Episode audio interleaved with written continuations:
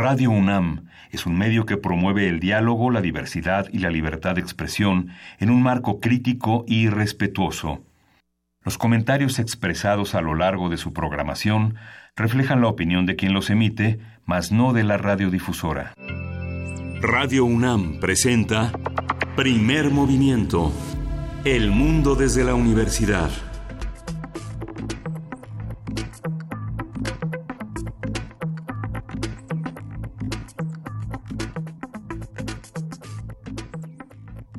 Buenos días, hoy es 16 de octubre, eh, son las 7, 6 de la mañana, Luis Iglesias. Buenos días. ¿Cómo estás, querido Miguel Ángel Quemain? Muy buenos días.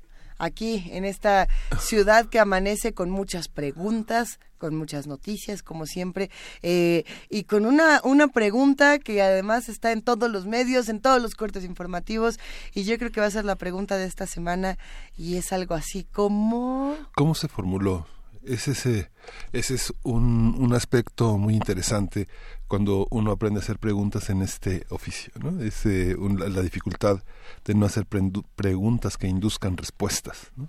A ver qué les parece. Vamos a compartirla una vez más y, yo creo que se va a estar compartiendo toda la mañana. Eh, la pregunta de la consulta justamente para tomar la decisión del nuevo aeropuerto internacional de la Ciudad de México y dice algo así como, dada la saturación del aeropuerto de la Ciudad de México, ¿cuál opción plantea ser mejor para el país? Ok, bueno, ahí está la pregunta. Rara, ¿no? Pero órale. La primera respuesta es reacondicionar el actual aeropuerto de la Ciudad de México y el de Toluca y construir dos pistas en la base aérea de Santa Lucía. O sea, este es el no.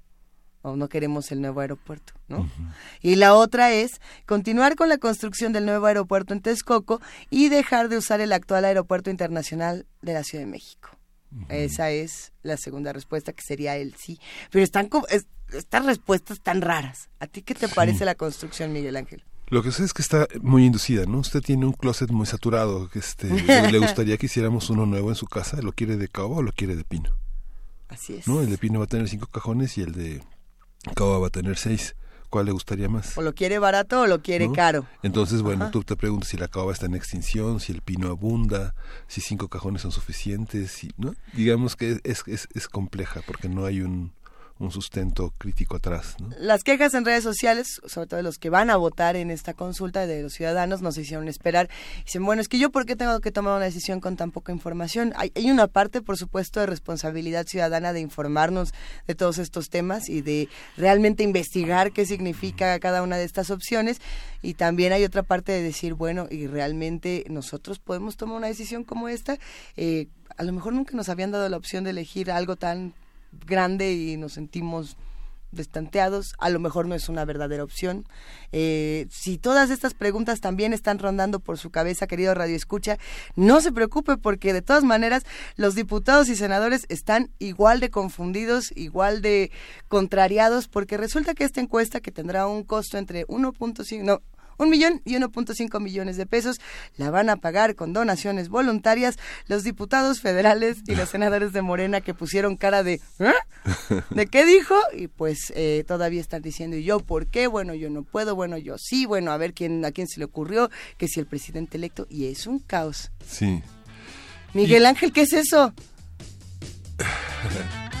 Fíjate que un día, un día como hoy falleció Granados Chapa, Miguel Ángel Granados Chapa hoy es mi cumpleaños y hoy es tu estoy, cumpleaños, estoy muy contento de estar frente a estos micrófonos en, en, ese horario que tenía Miguel Ángel y que hoy eh, Benito Taibo eh, conducirá con dos presencias muy importantes. Humberto Musacchio, que es un periodista cultural, un periodista con, eh, con mayúsculas y que fue muy amigo de Miguel Ángel y que tuvo a bien escribir un libro muy importante sobre su trayectoria, y Tomás Granados, que ese es, el hijo de Miguel Ángel Granados Chapa y es uno de los editores eh, pues más importantes hoy en México, es el autor de una editorial Grano de Sal, pero detrás de él hay una gran trayectoria de libros, y hoy a las 11 de la mañana en Radio UNAM vamos a poder escuchar esa, ese, este programa que, que será seguramente un programa histórico. Bueno, que sirva esta canción de los virus que escucharemos un momento más para festejar la vida de dos homónimos geniales. A ver, venga de ahí un momentito.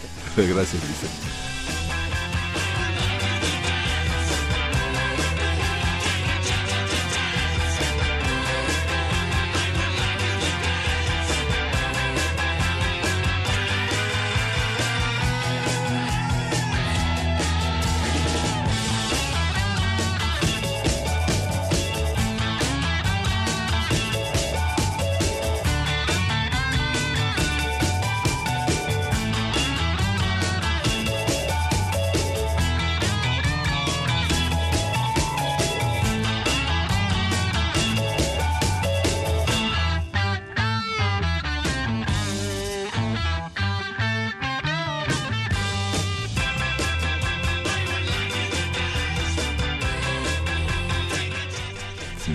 Y escuchando esta, esta bella pieza de los Beatles para celebrar el cumpleaños de Miguel Ángel Quemain y por supuesto para recordar la gran trayectoria y la vida de Miguel Ángel Granados Chapa.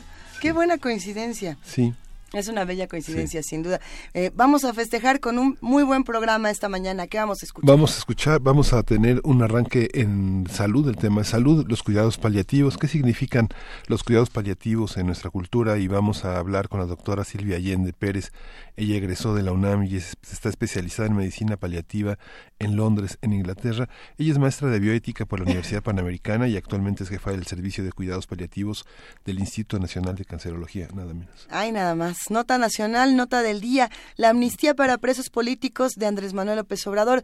Vamos a platicar con Pablo Romo, miembro del Consejo Directivo de Cera Paz y profesor de Transformación Positiva de Conflictos en la especialidad de negociación y gestión de conflictos políticos y sociales de la Facultad de Ciencias Políticas y Sociales de la UNAM. La nota internacional es los aliados de, Merkel y la, y la pérdida en su mayoría absoluta con el maestro Damaso Morales Ramírez, coordinador del Centro de Estudios Europeos de la Facultad de Ciencias Políticas y Sociales de la UNAM. Hoy tendremos un nuevo combo ganador en Poesía Necesaria. Esta semana a dos voces los poemas, a ver si nos echamos otro. Es tu cumpleaños, te toca elegir. Sí. ¿Ya sabes qué quieres? Casi. Casi, casi. ¿Tenemos más? Sí, en la mesa vamos a hablar seguridad alimentaria. ¿En qué consiste este concepto de seguridad alimentaria con la doctora Margarita Flores? Ella es economista, es especialista en el tema de desarrollo rural y seguridad alimentaria y es una alta funcionaria de la FAO. Actualmente colabora en el Programa Universitario de Desarrollo. Ayer Tamara Quiroz, reportera de Radio UNAM, se puso biomecánica en su reporte del Festival Internacional Cervantino. Nos habló un poco de, de, Giger y de todo lo que está ocurriendo con las exposiciones, digamos, del lado de pintura y del lado de eh, gráfica, eh, medios alternativos. Hoy vamos a ver a dónde se fue, que nos cuente un poco y que nos lleve con ella hasta Guanajuato. Así que invitamos a todos los que hacen comunidad con nosotros a que se queden aquí en el 96.1 de FM, en el 860 de AM y por supuesto en www www.radio.unam.mx. Ahora sí empezamos con música para todos los que hacen comunidad con nosotros. Sí, de Presque Oui, l'Ongle.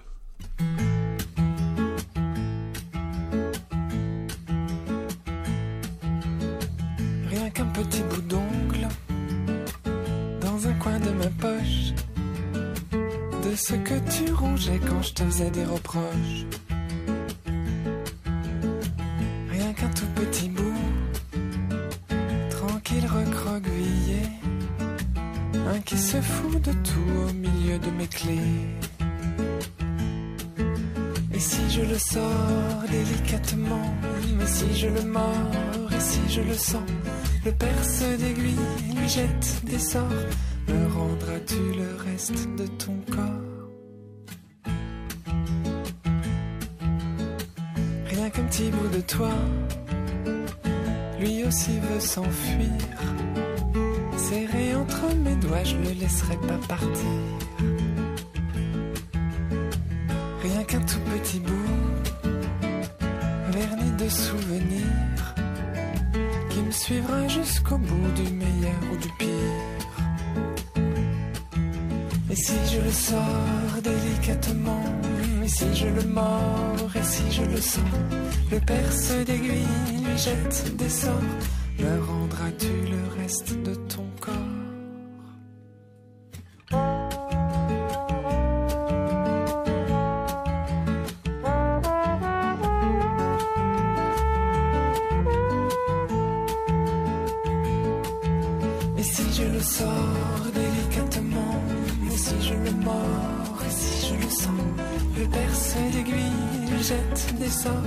me rendras-tu le reste de ton corps?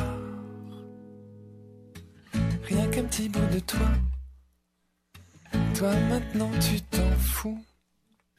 Il est grand temps pour moi de ne plus penser à nous. Rien qu'un coin de ma poche où il était collé, insignifiant et moche. day.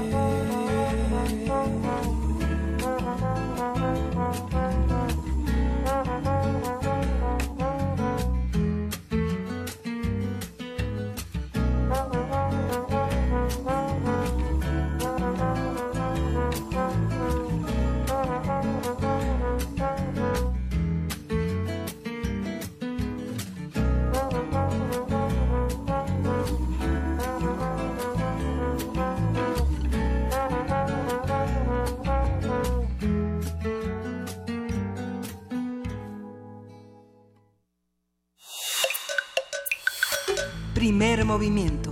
Hacemos comunidad. Martes de Salud. Los cuidados paliativos son la respuesta justa y digna para garantizar calidad de vida a pacientes con dolor crónico o síntomas asociados a una enfermedad incurable, progresiva, avanzada o terminal, con el fin de prevenir y aliviar el sufrimiento. Enfermedades graves o terminales como el VIH-Sida, padecimientos avanzados del corazón, insuficiencia renal crónica y terminal, enfermedad obstructiva crónica como el EPOC y padecimientos neurológicos avanzados como la esclerosis múltiple son el tipo de enfermedades que pueden requerir cuidados paliativos en nuestro país. En la Ciudad de México, la Secretaría de Salud ofrece servicios de cuidados paliativos en distintos hospitales de la ciudad pero también existen organizaciones como el Centro de Cuidados Paliativos de México, que atiende pacientes en su domicilio. Vamos a hablar sobre cuidados paliativos, qué son, cómo se administran y qué función cumplen en la atención a los pacientes. Para ello nos acompaña la doctora Silvia Allende Pérez, egresada de la UNAM y especializada en medicina paliativa en Londres, Inglaterra. Ella es maestra en bioética por la Universidad Panamericana. Actualmente es jefa de servicio de cuidados paliativos del Instituto Nacional de Cancerología. Muy buenos días, Silvia. Gracias por acompañarnos. ¿Qué tal, Luisa y Miguel Ángel? Buenos días. Un gusto escucharte. Cuéntanos, por favor, ¿qué son los cuidados paliativos?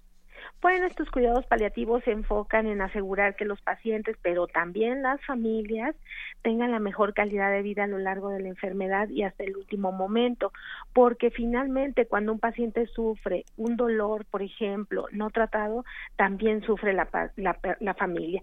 Entonces, toda persona con una enfermedad crónica degenerativa, como bien han dicho ustedes algunos ejemplos, o que se encuentre en, etapa muy avanzada de la enfermedad tiene derecho a estos cuidados paliativos. Son un derecho fundamental que eh, Derechos Humanos a nivel internacional, Human Rights Watch, ha posicionado, lo cual esto implica, bueno, también una responsabilidad civil y de las organizaciones médicas públicas y privadas por cobijar estas necesidades de estos pacientes que finalmente pues van a ir incrementando con el paso de los años porque estas enfermedades crónicas están relacionadas también al envejecimiento.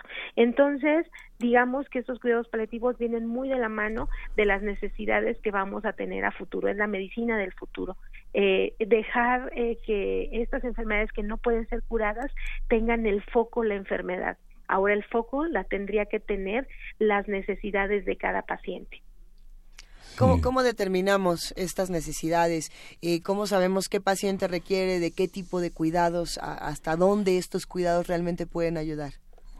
Pues los cuidados están basados en necesidades. Las necesidades pueden ser incluso desde el punto de vista físico, como he dicho, dolor, eh, ansiedad, depresión, falta de apetito, en fin, ¿no? Pueden ser físicas, pueden ser psicológicas, pueden ser sociales, espirituales, eh, cada persona eh, al entrar a un área de cuidado paliativo es vista desde el punto de vista holístico como persona y con base a estas necesidades uno desde el punto de vista terapéutico va fabricando ese traje a la medida. A veces las necesidades del paciente están directamente relacionadas con la familia.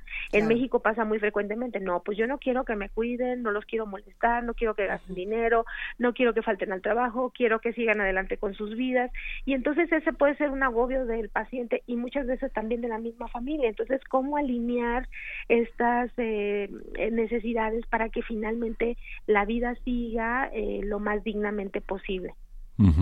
Institucionalmente estamos preparados para, para dar ese seguimiento. Es, eh, es que, bueno, señaló que es la vejez, pero está prácticamente en todas las áreas de la vida, sobre todo en un área de cancerología, ¿no? Sí, bueno, eh, el envejecimiento está muy relacionado a estas enfermedades crónicas y las tres principales causas de mortalidad en el país están en insuficiencia cardíaca o falla de, corazón, también en problemas eh, relacionados con la diabetes y el más grande es la falla o insuficiencia renal, enfermedad renal crónica y la tercera son enfermedades de, de cáncer eh, neoplásicas y que estas tres representan eh, en una publicación de 2014 el 70% de las causas de fallecimiento en el país y que requerirán cuidados paliativos. Solamente el 1% de este 70% recibió los cuidados paliativos, que esto estamos hablando más o menos de 450 mil personas. Entonces, eh, sí es una situación que viene prácticamente como un tsunami, estas enfermedades crónicas al país, y que eh, requerimos, como tú bien dices, Miguel Ángel, tener un tipo de infraestructura en los hospitales públicos y privados para poder acoger a estos pacientes con estas necesidades que no van a estar centradas en la enfermedad, sino en estas necesidades físicas, psicológicas, sociales y espirituales. Entonces, también es importante decir que de la mano con esta eh, necesidad y estas detecciones eh, que hemos hecho eh, y proyecciones en el país, pues decirles que estamos muy contentos porque también hemos actualizado la guía anexa de em, el Consejo de Salubridad General que se llama Guía de Manejo Integral de Cuidados Paliativos. Esta fue publicada el 14 de agosto de este año y en donde eh, dan el lineamiento para las instituciones, para los médicos, para el personal de la salud y otros interesados en la materia de cómo operar los cuidados paliativos. Incluso dentro de los capítulos viene cómo operar el modelo mexicano de cuidados paliativos. Entonces invitamos a todos a, revisar esta guía del Consejo de Salubridad General porque eh, también eh, eh, enlazado con estos derechos humanos eh, que al, cual yo tengo derecho, los hospitales tendrán también la obligación de darme estos cuidados paliativos e incluso el Consejo de Salubridad que da la certificación y recertificación a estos hospitales puede incluso limitarla si no tiene servicio de cuidados paliativos para poder ofertar a tu población. Antes de, pasar a la guía, Silvi, por supuesto, a las recomendaciones de estos cuidados paliativos, eh, creo que sería interesante para los que hacen comunidad con nosotros conocer el perfil de las personas que, lo necesitan, no solamente el tipo de enfermedades, sino dónde viven los familiares, eh, qué características, digamos, unen a este tipo de personas que muchas veces no tienen, no reciben las atenciones necesarias por falta de políticas públicas, por falta de recursos, etcétera. Sí, yo creo que todo se suma y también tiene que ver mucho dentro del perfil el que gran mayoría de las personas en nuestro país por cultura piensan que todas estas molestias que se desprenden de una enfermedad son normales. No, pues es normal que le duela porque eh, tiene cáncer, es normal que le falte el aire porque tiene una enfermedad obstructiva crónica que se llama EPOC, que le pongan el oxígeno. Y bueno, esta cultura de tolerancia ante este sufrimiento, para llamarlo todo globalmente en una sola palabra, en el mexicano eh, no hace propicio para que pueda solicitar estos servicios de cuidados paliativos, añadido también con cuestiones culturales de temor, porque si a mí me mandan a un área de cuidado paliativo, yo tengo malentendido que es solamente para el tratamiento y para eh, acompañar a los pacientes en la fase final de la enfermedad, cuando la Organización Mundial de la Salud ha dicho que en estas enfermedades crónicas eh, la intervención de cuidados paliativos debe ser incluso desde el momento del diagnóstico. Y no esperar hasta que esta persona está gravemente enferma o prácticamente agónica para mandarlo a cuidados paliativos. Entonces, culturalmente también tenemos ese reto muy muy grande, Luisa, y Miguel Ángel con relación a la cultura, ¿no? A demandar que no es normal padecer de los síntomas de una enfermedad y no es normal eh, aguantarse todo este sufrimiento porque el sistema de salud también tiene que ver la presión eh, de pacientes, de familiares y a nivel eh, de la sociedad civil de la necesidad de esto. Por eso es que la gran mayoría de los médicos podemos estar a veces en la zona de confort viendo una enfermedad crónica y citándolo, ¿no? A ver, venga en un mes, a ver cómo sigue la diabetes, venga en dos meses, a ver cómo está la cuestión de la función pulmonar, hacemos estudios y todo está basado en la enfermedad, pero como el paciente no dice más nada de las molestias, pues no, no identificamos en ocasiones los niveles de atención en salud esas eh, molestias que deben ser paliadas. Sí, incluso este debe comenzar como dices por la como señala la OMS eh, desde el momento del de un diagnóstico que pone que tiene como eh, eje el peligro de la vida de un paciente, pero incluso ya en la parte de los cuidados paliativos debe existir un intento, es siempre ese espacio de pensar eh, el tratamiento como tratamiento curativo también, ¿no? Además, no está eh, digamos, divorciada la posibilidad de la curación y la paliación. Yo creo que ese es un malentendido también, o sea, eh, que tú tengas cuidados paliativos y que estés con un tratamiento modificador de la enfermedad, de una enfermedad que a lo mejor no va a tener una cura razonable hasta el día de hoy, pero a lo mejor pasa como, como la hepatitis, que de repente estaban en los grupos de cuidados paliativos, los pacientes con hepatitis C gravemente enfermos, de repente sale un tratamiento que modifica y erradica la enfermedad y cambia completamente el pronóstico de la misma enfermedad. Entonces, eh, qué importante que no te desgastes física, emocional y psicosocialmente ante una enfermedad crónica y que tengas la mejor calidad de vida para poder disfrutar de la vida y en el momento en que las cosas pues se tornen difíciles y te encuentres al final de la vida, ¿por qué no tengas también calidad de muerte? Porque bueno, hay indicadores que dicen que la calidad de muerte del mexicano pues es muy mala, basado básicamente en cinco puntos, y uno de estos es eh, el, no acceso a los sistemas de salud, porque cuando tienes una enfermedad gravemente, eh, que, que, te afecta gravemente, que te dicen, pues lléveselo a su casa a morir, ¿no? Pero oye, ¿quién me va a seguir? ¿Qué medicamentos voy a tomar? ¿Van a ir a mi casa a visitarme? ¿Cómo va a estar la interacción entre casa y hospital? Pues no, eso no está definido, por eso es que la guía trae los modelos de atención. O sea, ¿quién debe ver a este paciente? Que finalmente la gran mayoría de los mexicanos queremos morir en la casa, pues el sistema de salud tiene que ir a mi casa para que yo gravemente enfermo no tenga que acudir como todos los pacientes normales a salas de espera a tener un deterioro de, de, de mi salud. Entonces, eh, qué importante, como decía Miguel Ángel, que el sistema de salud esté preparado para tener eh, la capacidad de respuesta ante esta solicitud de los enfermos. Entonces, pues es un reto. Todavía existen estos retos importantes, ¿no? Sí, toda esta parte religiosa, ¿no? De enfrentar la muerte como transición, la muerte como renacimiento, la muerte como disolución, la muerte como reconciliación.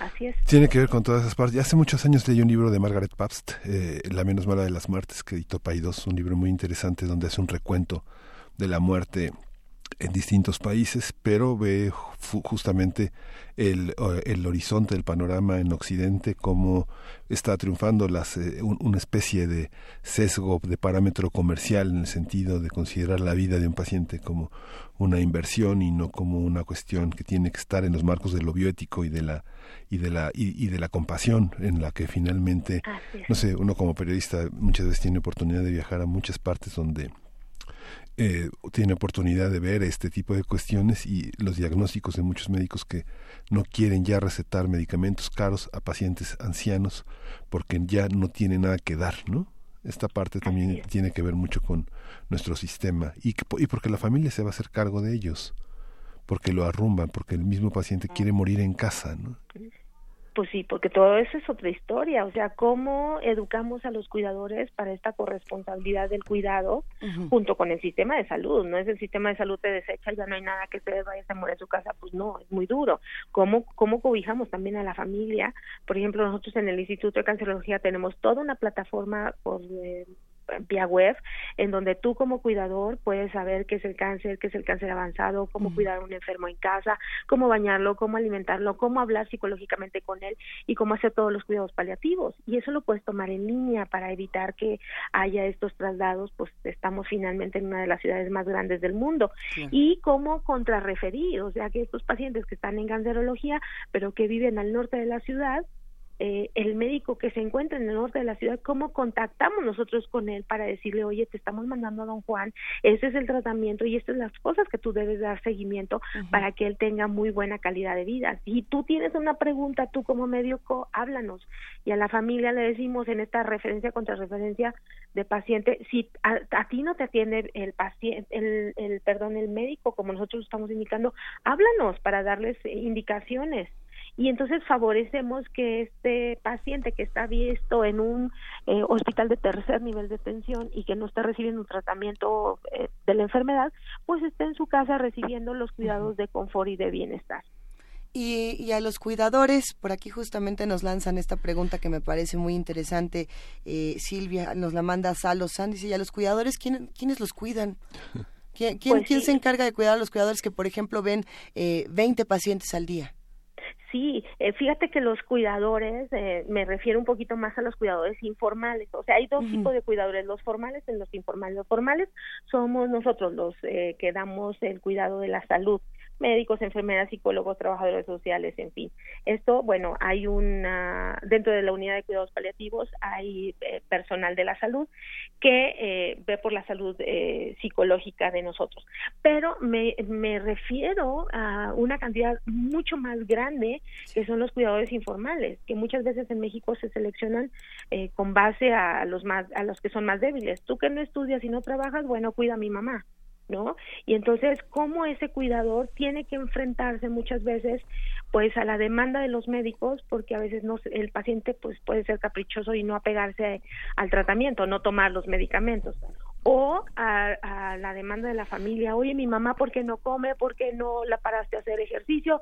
¿Por qué este, no se bañó hoy?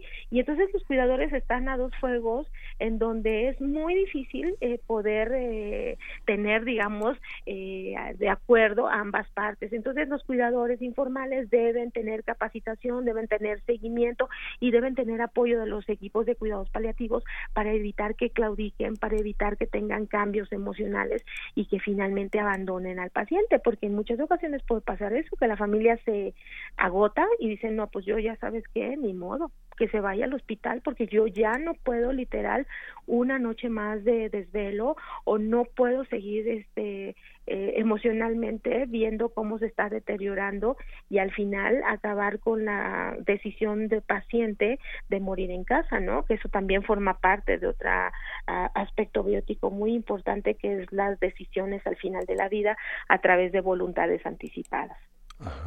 Los, eh, los cuidadores están, eh, ¿existe alguna, algún protocolo que permita, digamos, separarse de personas que sabemos que se van a, que van a morir en algún momento, aunque nunca es tan precisa la fecha de la muerte, pero saber que todo el protocolo de lo paliativo está organizándose también en vísperas de un desprendimiento, de una, de una, de un adiós.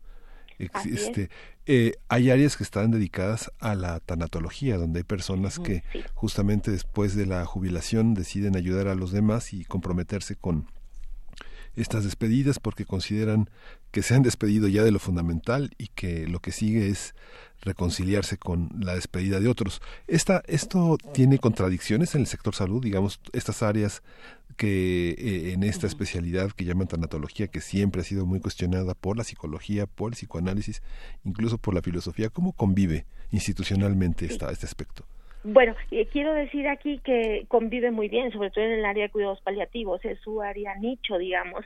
Eh, sin embargo, digo, desde el punto de vista normativo, pues la gran mayoría de la gente que se dedica o que da el apoyo desde el punto de vista de tanatología debe ser personal de la salud, porque en ocasiones quien recibe esta capacitación es alguien no relacionado al área de la salud y desconoce los protocolos y las cuestiones bioéticas y éticas que están circundando a la medicina de tal manera que cada vez vemos más personal de la, de la salud, médicos, enfermeras, psicólogos, trabajadores sociales, que hacen este entrenamiento tanatológico y que lo incorporan dentro de estos equipos de cuidados paliativos para poder fortalecer precisamente esto que tú dices, ¿no? Las despedidas, el acompañar al paciente y a la familia en todo momento y que ellos puedan ser capaces de enfrentar los últimos días de vida en casa, que finalmente en un hospital pues esto no tendría un objetivo claro, ya que los tratamientos que se brindan tanto en hospital como en casa en esta fase de la enfermedad son prácticamente los mismos, pero con la comodidad de estar pues prácticamente en el seno de tu familia sin restricciones, de que entre los, los nietos, incluso las mascotas, ¿no? Para aquellos que en un momento disfrutan de, de tener esa compañía, este, nosotros siempre propiciamos el, el regreso a casa y en casos muy poco eh, eh, frecuentes, y esto es menos del 1% de la población desea fallecer en casa y esto habitualmente lo obtenemos a través de algo que se llama voluntad anticipada, ¿no? La voluntad anticipada dice que eh, da la posibilidad de elegir por tratamientos de confort y bienestar versus los tratamientos avanzados eh, que van hacia la medicalización de la fase terminal, ¿no? Como ir a terapia intensiva, recibir este, intubación orotraqueal, eh, reanimación cardiopulmonar, que esto pues al final de la vida pues hemos visto que no impacta ni siquiera en el tiempo de vida y sí puede introducir mucha más molestia, angustia y desesperación al paciente y también a la propia familia. Hablando un poco de, la parte legal y de la parte más técnica de los cuidados paliativos, eh, Silvia, ¿qué medicamentos eh, se, se, utilizan en este tipo de cuidados tan importantes? En el tema de los opiáceos, por ejemplo, ¿cómo vamos con las leyes y, qué ocurre con todo esto? Bueno, eh, decir que la gran mayoría de estas enfermedades crónicas conllevan la gran mayoría dolor, y en algunas otras que le siguen en frecuencia de síntomas es la disnea o sofocación o falta de aire. Ambas eh, entidades sintomáticas son manejadas habitualmente con morfina. ¿Por qué? Porque morfina es un medicamento opioide muy barato, muy accesible y que esto hace que la gran mayoría de estas personas que sufren estos síntomas puedan ser adecuadamente manejados. Sin embargo, por otro lado, somos un país en donde existe opiofobia. Esto quiere decir que nosotros no eh, pensamos que deberíamos usar tan frecuentemente en el área médica la morfina, porque a lo mejor esto puede desprender casos de adicción, puede haber eh, problemas relacionados a la prescripción que me involucren a mí como médico por estar prescribiendo este tipo de medicamentos. Y bueno, las leyes actualmente en México han mejorado mucho a través de esta publicación de la guía anexa del acuerdo del Consejo de Salubridad, en donde la COFEPRIS ha hecho cambios importantísimos para empoderar a los médicos para que haya mucha más prescripción de morfina y sus derivados que una de las limitaciones eran estos recetarios de códigos de barras que tenían que ser tramitados directamente por el médico en las oficinas de las eh, eh, ciudades eh, capitales de, de los 32 estados y que esto implicaba pues que el médico tenía que moverse, tenía que identificarse y que le iban dando de 50 recetas en 50 recetas y aparte que en sus recetas venía todos sus datos personales, entonces eso hacía como que reforzar más todavía la opiofobia porque decían, bueno, ¿qué tal si alguien sabe mi dirección y va por mí a pedirme recetas para un uso indebido? Entonces todo esto se modificó con la ley haciendo que estos recetarios se cambiaran a códigos bidimensionales. Ahora se pueden tramitar vía Internet haciendo una identificación del médico a través de eh, su, su, título, su cédula, y le pueden dar hasta 200 recetas por cada solicitud. Entonces, ese problema, digamos, de limitación en la prescripción ha mejorado muchísimo desde 2014 que se implementó este sistema hasta 2018. Se ha visto como COFEPRIS tiene ahora un control más estricto en poder visualizar eh, qué médicos están prescribiendo, qué es lo que están prescribiendo, en qué hospitales y también eh, el abasto de las farmacias. Y esto hace mucho más eh, visible el acceso y la disponibilidad de estos opioides, de esta morfina, a nivel público y privado hospitalariamente, ¿no? A través de las farmacias con, que controlan estos productos. En el reporte, en la, en la versión resumida, es muy interesante la participación de las universidades que tienen, que, han reportado tener o que incluyen contenidos de cuidados paliativos en los planes de estudio de las carreras sobre salud, no, no, únicamente medicina, sino las carreras vinculadas con la salud, ¿no? Tanto psicología, enfermería, odontología, optometría, ¿no? Toda esta sí, parte. Sí, sí, trabajo social es muy importante porque socialmente, bueno, esto tiene un impacto, la enfermedad crónica muy importante. ¿Y cuánto cuesta? Sin embargo, yo quiero decir algo. Sin embargo, menos del 5% de las universidades ah, eh, mexicanas tienen incorporados programas de pregrado sobre cuidados paliativos y posgrado es todavía menor. O sea, ¿qué quiere decir? Que los médicos, enfermeras, psicólogos, trabajadores sociales que van a egresar de las universidades no tienen el chip incorporado del conocimiento del cuidado paliativo, toda la visión hacia la enfermedad y hacia la curación. Y entonces, ¿qué hacer con las enfermedades que no tienen la posibilidad razonable de cura? ¿Qué va a pasar? Entonces, qué importante que las universidades incorporen urgentemente estos programas para que el alumno tenga estas dos visiones. Si podemos curar, pues ese es nuestro estándar más alto hoy y el que todos queremos, que los mexicanos no enfermen y si se enferman rápidamente se curen, se radiquen. Pero si esto no es posible, pues también cuidar, ¿verdad? Sí. Estaba viendo la, la presencia de clínicas del dolor. En la Ciudad de México no hay ninguna clínica del dolor, tampoco en Coahuila. Eh, son, eh, sin embargo, bueno, el ISTE tiene 28 unidades con clínicas del dolor, el IMSS UMAES 8, ¿no? Esos de los estados que más tienen, junto con Nuevo León, donde hay más clínicas del dolor. ¿Esto a, qué se debe? ¿Es, un criterio presupuestal, demográfico, eh, de solicitudes? pues tiene que ver con la incorporación en los sistemas de salud de estas necesidades, ¿no? El dolor crónico por un lado de estas enfermedades crónicas, pero también aquellas que están relacionadas a los procedimientos médicos, por ejemplo, una clínica del dolor ve también el dolor agudo posoperatorio. Entonces, eh, las clínicas del dolor ahorita están haciendo frente ante la necesidad de la cobertura de cuidados paliativos y nos están colaborando a, atender pacientes que en muchas ocasiones ellos también, desde el punto de vista del especial, le dice, ¿por qué la tengo que ver yo? Si a lo mejor el paciente que está en una etapa terminal no tiene ningún síntoma de dolor. ¿Por qué lo tendría que ver yo si yo soy clínica del dolor y solamente trabajo sobre un síntoma? pero eh, a través de capacitaciones tanto a médicos generales como a especialistas del dolor y otros estamos incorporando las necesidades actuales, el conocimiento básico que debieron haber ah, obtenido en las universidades en su formación sobre la atención emergente de estos casos, en lo que vamos saliendo con los especialistas que deben haber de cuidados paliativos en todos los hospitales públicos y privados para que ellos, junto con el tratante, puedan diagnosticar la enfermedad avanzada y puedan hacer el enlace con los médicos de primer contacto para el cuidado continuo, incluso hasta en el hogar.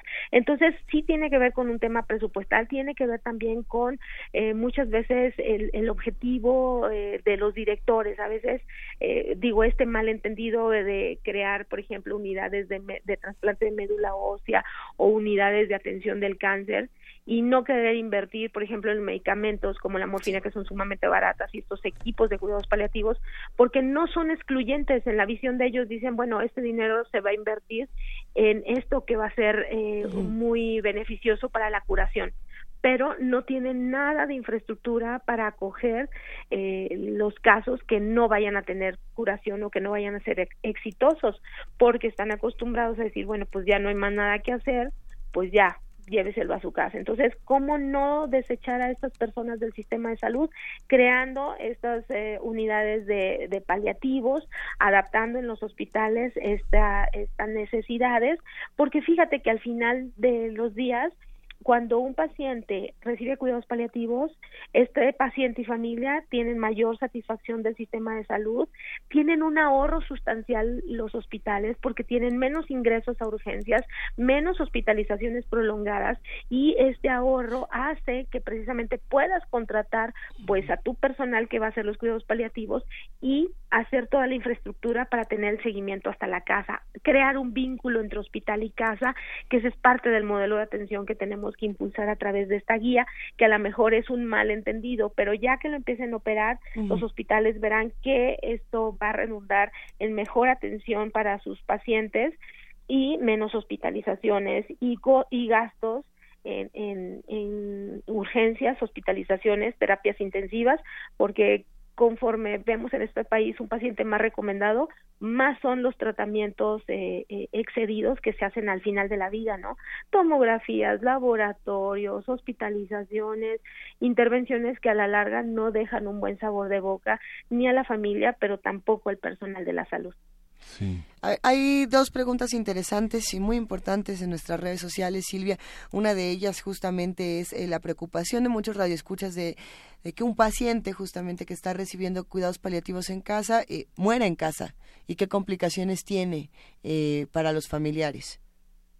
Habitualmente la muerte en casa no es mala. Si ustedes recordarán, antes de que empezara toda la tecnificación en medicina, la gran mayoría de los pacientes fallecían en casa. Las implicaciones que pueden tener, básicamente, cuando no tienes un equipo de cuidados paliativos que esté a tu lado, bueno, puede ser la ansiedad, este, la desesperación y la impotencia de la familia por querer hacer algo más y esta incapacidad de impotencia pues te lleva a, llevarlo al hospital, que es algo que, los, que el paciente casi nunca quiere.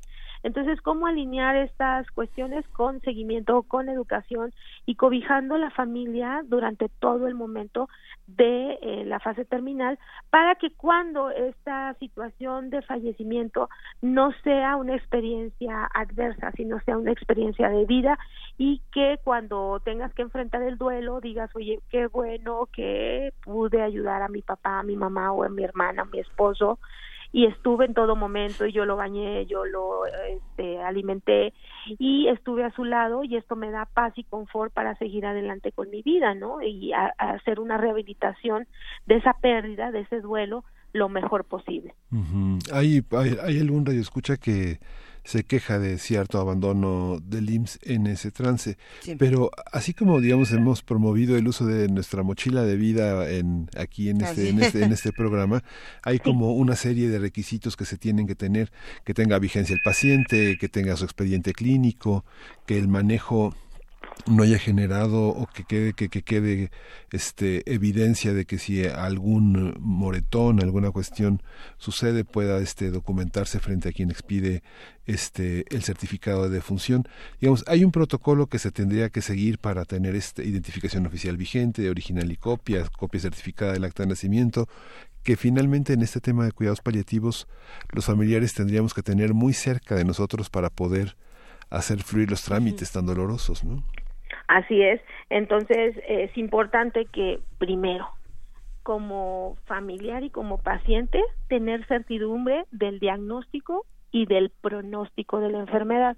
¿De qué estamos hablando? Una enfermedad que puede llevarnos un curso de años y meses o es una enfermedad que está tan avanzada que estamos hablando de los últimos eh, semanas o días de vida. Bueno, con base a eso pues se va uno preparando. Si ya está muy avanzado el caso, pues por supuesto que prepararse para las cuestiones funerarias, qué serán los documentos que nosotros necesitamos desde el punto de vista de familia, cómo vamos a apoyar a la decisión de nuestro paciente y qué tenemos que saber para hacer un acompañamiento adecuado y despedir a ese ser querido con calidad, con calidez, con humanismo y em, eh, que esto sea nuevamente una experiencia de vida, porque cuando no estamos preparados, cuando no sabemos realmente a qué nos enfrentamos, volvemos a esta situación de la familia de incertidumbre, de enojo, de impotencia y empezamos a, manotear por todos lados y, y, no pedimos lo que realmente necesitamos a las instituciones de salud. Y por otro lado también las instituciones de salud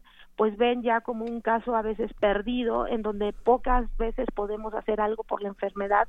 Y nuevamente las, las la, el sistema de salud tiene que ver pues las necesidades del paciente. Ya aquí son cuidados ya no son tratamientos para erradicar la enfermedad. Sí Ah, hay muchas preguntas, por supuesto, de los que están del otro lado y quizá para cerrar sería también importante eh, recordar, doctora Silvia Allende Pérez, egresada de la UNAM y especializada en medicina paliativa en Londres, Inglaterra, eh, el tema de, cómo se vive el dolor en nuestro país. Y, si no me equivoco lo planteaba Pablo Extinto, ahora encontraremos el tuit. Eh, en este en este país donde estamos acostumbrados a decir hay que hay que que duela porque si no duele no sirve o, o es que necesito vivirlo para curarme y entonces las personas se rehusan a tomar este tipo de tratamientos de cuidados paliativos porque pues, por mil razones eh, que, podríamos mencionar.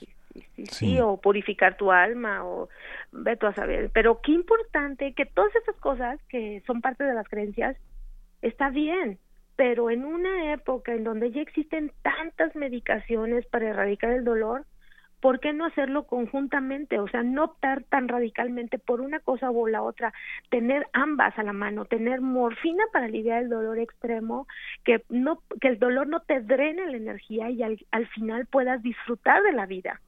Y por otro lado, eh, estas eh, costumbres que rodean a nuestro pueblo, que no estén eh, fundamentadas en es normal, que me duela porque tengo tal enfermedad. Es normal. No, nada es normal. Para todo hay un tratamiento. Por eso es que es importantísimo la sensibilización, la formación y la participación de la comunidad como parte esencial de la atención integral a la persona y también de su entorno, porque esto cambiará si un paciente vive en la ciudad, vive en una zona eh, suburbana o una zona urbana. Todos tenemos derecho a los cuidados paliativos, pero obviamente dependiendo de dónde estemos, será la, la, la cantidad y la calidad de cuidados paliativos que tú recibas. Entonces, qué importante que los médicos, por ejemplo, de servicio social que van a las comunidades más alejadas de nuestro país, salgan con este chip de conocimientos de los cuidados paliativos para que cuando lleguen a esa comunidad encuentren un paciente de la comunidad que está gravemente enfermo y que desde la perspectiva médica no hay un tratamiento eh, médico que erradique la enfermedad, puedan implementar entre todos los de la comunidad cuidados compasivos, eh, de calidad y humanos para esta persona, para que pueda eh, dejar esta vida de la mejor manera. Entonces, volvemos educación al personal de la salud.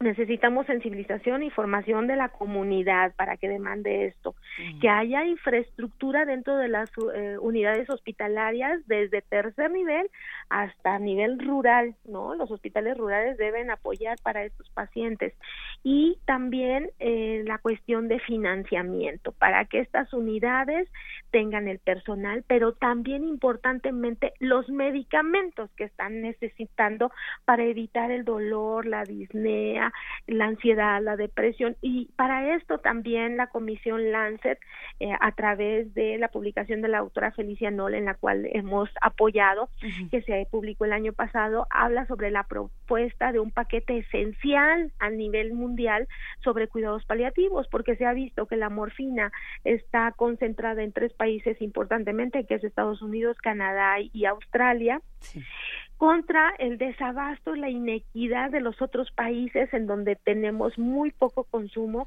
eh, debido a miles de barreras, ¿no? Empezando con las culturales. Entonces, ¿cómo alinear estas cosas? Pues a través de esta propuesta que se va a llevar a la Organización Mundial de la Salud para que inste a los países a tener los mínimos para brindar cuidados paliativos y evitar este sufrimiento que impacta física, psicológica, social, económicamente a nuestros países. Esta propuesta es, es, es justamente la guía, ¿verdad? Es parte de la guía, pero también es una propuesta aparte que ha sido publicada en la revista Lancet, que se llama eh, Cerrando la brecha e inequidad de los cuidados paliativos y alivio del dolor a nivel internacional. Pues nos quedamos con todas estas reflexiones y con estas invitaciones. Te queremos agradecer muchísimo, doctora Silvia Allende Pérez. Realmente ha sido una conversación entrañable que ha dejado muchas opiniones en nuestras redes, muchas recomendaciones. Eh, ¿Dónde nos recomiendas para irnos un link, algún espacio donde podamos entrar en contacto contigo? Sí, hay que entrar al link de primero Early Institute, que es una asociación civil sin fines de lucro que impulsa leyes, reglamentos y todo lo que tiene que ver con cuidados paliativos en adultos, pero también en niños. También la página de internet del de, Instituto Nacional de Cancerología y por supuesto también la del Consejo de Salud General, donde viene la guía con seis módulos que em, dan información sobre todo lo relacionado a la operación de los cuidados paliativos en nuestro México. Eh, la, propuesta de cerrando la brecha entre los cuidados paliativos, ¿dónde está esa propuesta? Esta propuesta también ya está publicada en Internet, la pueden buscar como eh, propuesta Lancet de cuidados paliativos y es, eh, publicada y escrita por la doctora este, Felicia Noll eh, y con colaboración de muchos centros de cuidados paliativos a nivel mundial. Excelente, doctora Silvia Allende Pérez, muchísimas gracias, te mandamos un gran abrazo. Pues muchas gracias Luisa y Miguel Ángel y espero que los radioescuchas se empapen más de estos temas y por favor pídanos dar cuidados paliativos a aquellos que sufren. Pues seguiremos en contacto y sin duda apoyaremos esto tan importante que es el tema de los cuidados paliativos. Nos, nos despedimos de esta conversación con música. ¿Qué vamos a escuchar? A continuación. Vamos a escuchar eh, de Dazo Meine.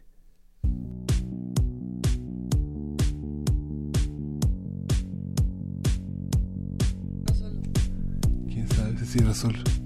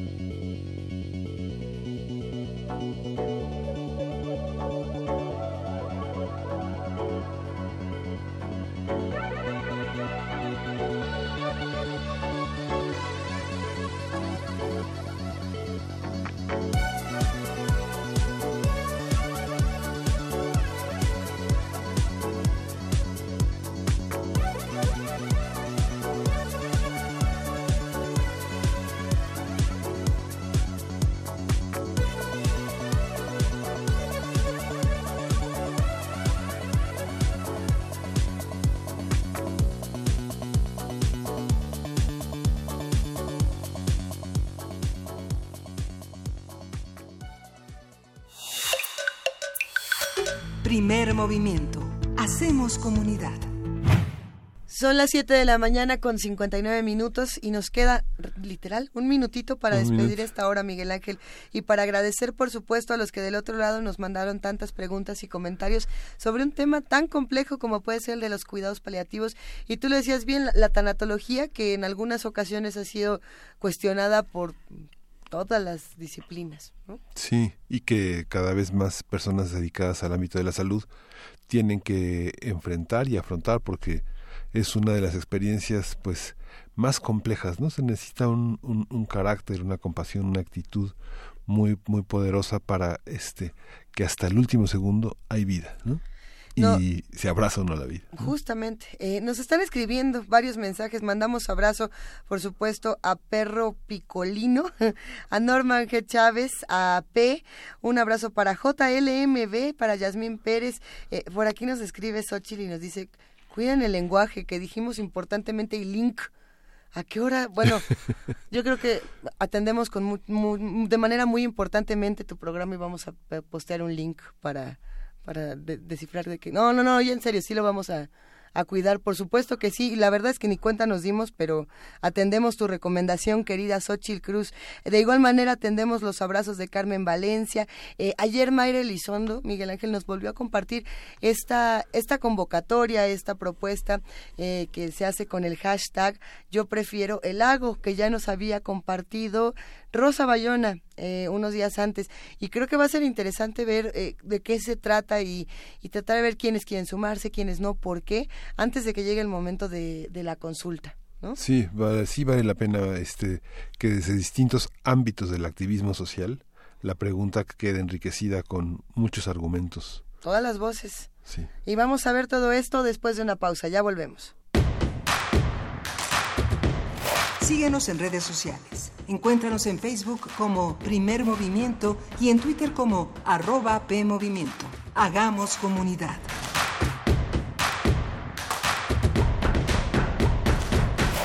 Ingredientes para hacer la pócima de la diversión. Ancas de rana intrépida. Ratones de laboratorio plumas de pollo creativo. Mm, medio litro de carcajadas. y listo.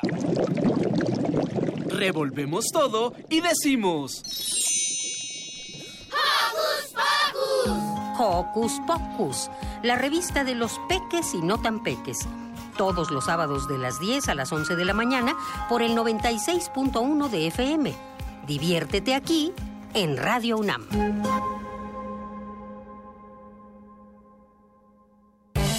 La novela, realista costumbrista mexicana, fue la mayor aportación del escritor Ángel de Campo.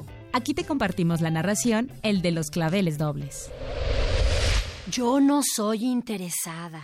Bien lo sabe Pepe María y jamás he discutido cuestiones de dinero. Y me has querido tomar el pelo. Y ese vas y se lo tomas a otra que se deje. La cultura para llevar en todas partes. www.descargacultura.unam.mx en 30 años, el mal manejo de los recursos naturales ha acabado con el 26% de nuestros bosques. Tan solo entre 2010 y 2015 perdimos 91 mil hectáreas de bosques cada año. La ventaja es que ahora con la nueva Ley General de Desarrollo Forestal Sustentable se cuidarán mucho más y mejor nuestros bosques y selvas. Algunos beneficios son que se le pagará a los propietarios de los bosques para cuidarlos y conservarlos. ¿Y de quién creen que fue esta propuesta? Sí, del Partido Verde. El Museo José Luis Cuevas exhibe In Memoriam, José Luis Cuevas, desde el origen, la primera retrospectiva que se realiza después del deceso del artista. La muestra se conforma por alrededor de 180 obras en diversas disciplinas y técnicas como pintura, grabado, dibujo, litografía. En la exhibición se pueden apreciar las etapas más relevantes de la trayectoria del artista. In Memoriam, José Luis Cuevas, desde el origen. Se puede visitar en el Museo José Luis Cuevas en el Centro Histórico de la Ciudad de México. Escaparate 961 sale de su vitrina y recorre la plancha del centro histórico de la Ciudad de México. Acompáñanos en nuestras transmisiones especiales desde la Feria Internacional del Libro del Zócalo. Jueves 18 y viernes 19 de octubre de 3 a 4 de la tarde. Sábado 20 de 2 a 4 de la tarde. Libros, música, autores y mucho más en Escaparate 961. Radio UNAM. Experiencia sonora.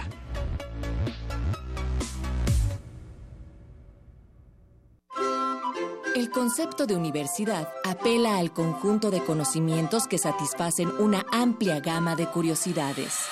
Literatura, Música emergente, sexualidad y erotismo, cine, tecnología, política, arte y actualidad.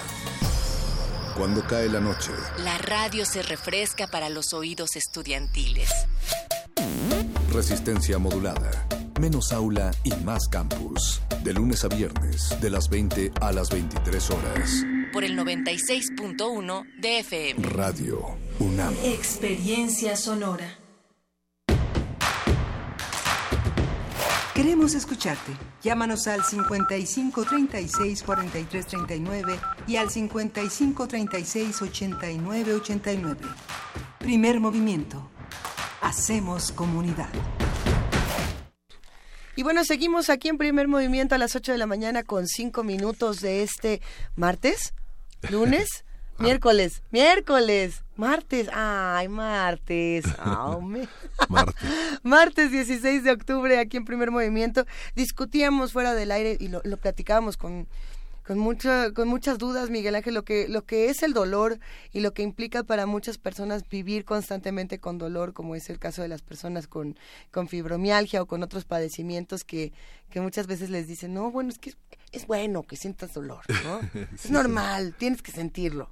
Sí, es una cultura la que tenemos, como explicaba la, la, la doctora eh, Silvia Allende Pérez, que es una cultura muy, muy, muy dada al sufrimiento, que lo considera normal y que justamente, como hemos hablado también con el doctor Ulises Pérez, geriatra, ¿por qué el dolor? ¿Por qué soportarlo? ¿Por qué no aplicar este un alto a todas esas medidas? ¿no? No- ser viejo, ser anciano no significa este sufrir ni, ni tener, tener una enfermedad crónica tampoco, ¿no? Se, se dice que, que el miedo, por ejemplo, es la primera emoción que nos ayuda a protegernos ah, y que es como el, el instinto de supervivencia diciendo por primera vez eh, abusado, eh, no vayas por aquí, no vayas por allá y que el dolor es esta percepción sensorial, me atrevería a decir, pero si alguien tiene una mejor definición, por favor compártala en arroba P Movimiento para decir, eso que te está doliendo no está bien, ahora sí que pongas el curita, algo no está bien con tu cabeza si te duele todo el día, eh, si sientes un dolor en la planta del pie cada vez que das la vuelta en este escalón, ¿por qué? ¿Qué pasa? Pero si sabes que tienes un padecimiento terminal y que no hay una solución, ¿por qué queremos tener dolor todos los días? Sí. Es una pregunta que se queda para todos, no, aquí no hay respuestas. No hay que normalizarlo. El dolor no es normal eh, y, y- y es bueno que no sea normal porque nos ayuda a entender nuestro cuerpo. ¿Qué pasa cuando el dolor se vuelve constante? Con, Sí. pa- con personas que ni- no necesariamente tienen trastornos terminales, ¿no? que hay, hay muchas enfermedades que son así, constante dolor. Sí, no minimizar el dolor en los Eso. niños, en los adolescentes. Eh, la cuestión de género es importante, ¿no? Por, o sea, si le duele algo a una mujer, tiene que soportarlo, ¿no? Por el hecho de ser mujer, porque hay una cuestión de sacrificio. Hay que hacer caso y que atender todo lo que esté a nuestro alrededor, ¿no? Justamente. Y bueno, con esa, con esas preguntas que además se quedan abiertas, aquí no, no, no tenemos la respuesta a nada de esto, nos gusta nada más hacer más y más preguntas con ustedes. Eh, nos, nos encantaría saber su opinión. Estamos en arroba P Movimiento, diagonal Primer Movimiento UNAM, y tenemos un teléfono que es el 5543. 5546. No, ¿qué pasó? ¿A qué hora se me olvidó el teléfono? 55 36 43 39. ¿Qué pasó? Lapsus. Me dolió la cabeza. Y antes de irnos a la nota nacional, nada más recordarles que hoy a las 11 de la mañana Benito Taibo conduce el programa especial eh, en conmemoración de estos siete años sin Miguel Ángel Granados Chapa, que es una gran oportunidad para hablar de un modelo de periodismo con Tomás Granados, eh, este editor de, de- de Grano de Sal y que es eh, el hijo de Granados Chapa, y Humberto Musacchio, este periodista que escribió largas páginas, grandes páginas sobre Miguel Ángel Granados. ¿Qué, qué gran programa va a ser. No nos lo vamos a perder Sí. de este lado y abrazamos a todos los que forman parte de la producción y de la conducción. Eh, vámonos ahora sí, luego, luego, a nuestra nota nacional. Primer movimiento. Hacemos comunidad. Nota Nacional. La semana pasada, Andrés Manuel López Obrador, presidente electo de México, afirmó que a partir del primero de diciembre lanzará un acuerdo para darle amnistía a los presos políticos del país. Aseguró que en la próxima administración dejará de usarse la influencia y el poder del Estado para censurar y reprimir al pueblo. También comentó que ya le pidió a Olga Sánchez Cordero, próxima secretaria de Gobernación, que trabaje en la elaboración del acuerdo a partir de un análisis expedito de caso por caso. Por su parte, Sánchez Cordero afirmó que se elaborará una lista de quienes podrán recibir amnistía a fin de procurar que haya justicia. Vamos a conversar sobre la propuesta de amnistía a los presos políticos, qué implica, bajo qué condiciones se otorgaría y cómo se va a llevar el análisis de los casos para la, la elaboración del supuesto listado.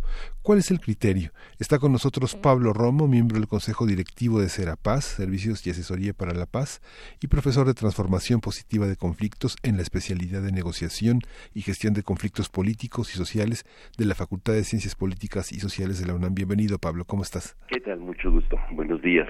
Mira que buenos días, Luisa. Qué gustazo escucharte, queridísimo Pablo. Eh, cuéntanos cómo entramos a un tema como este.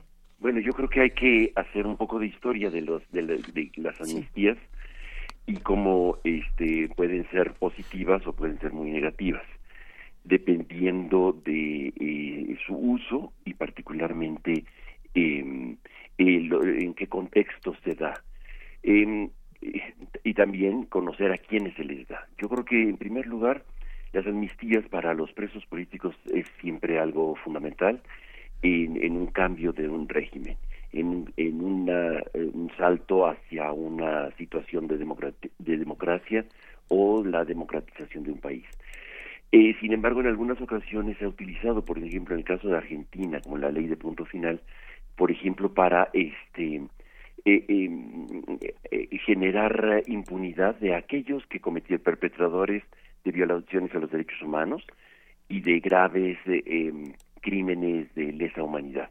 Y generan esta esta esta ley un poco para transitar y dar la posibilidad de que de, de darle seguridad jurídica a los criminales eh, de la que dieron el golpe de estado en en Argentina, por ejemplo, o en Chile de igual manera, en Brasil va a suceder lo mismo.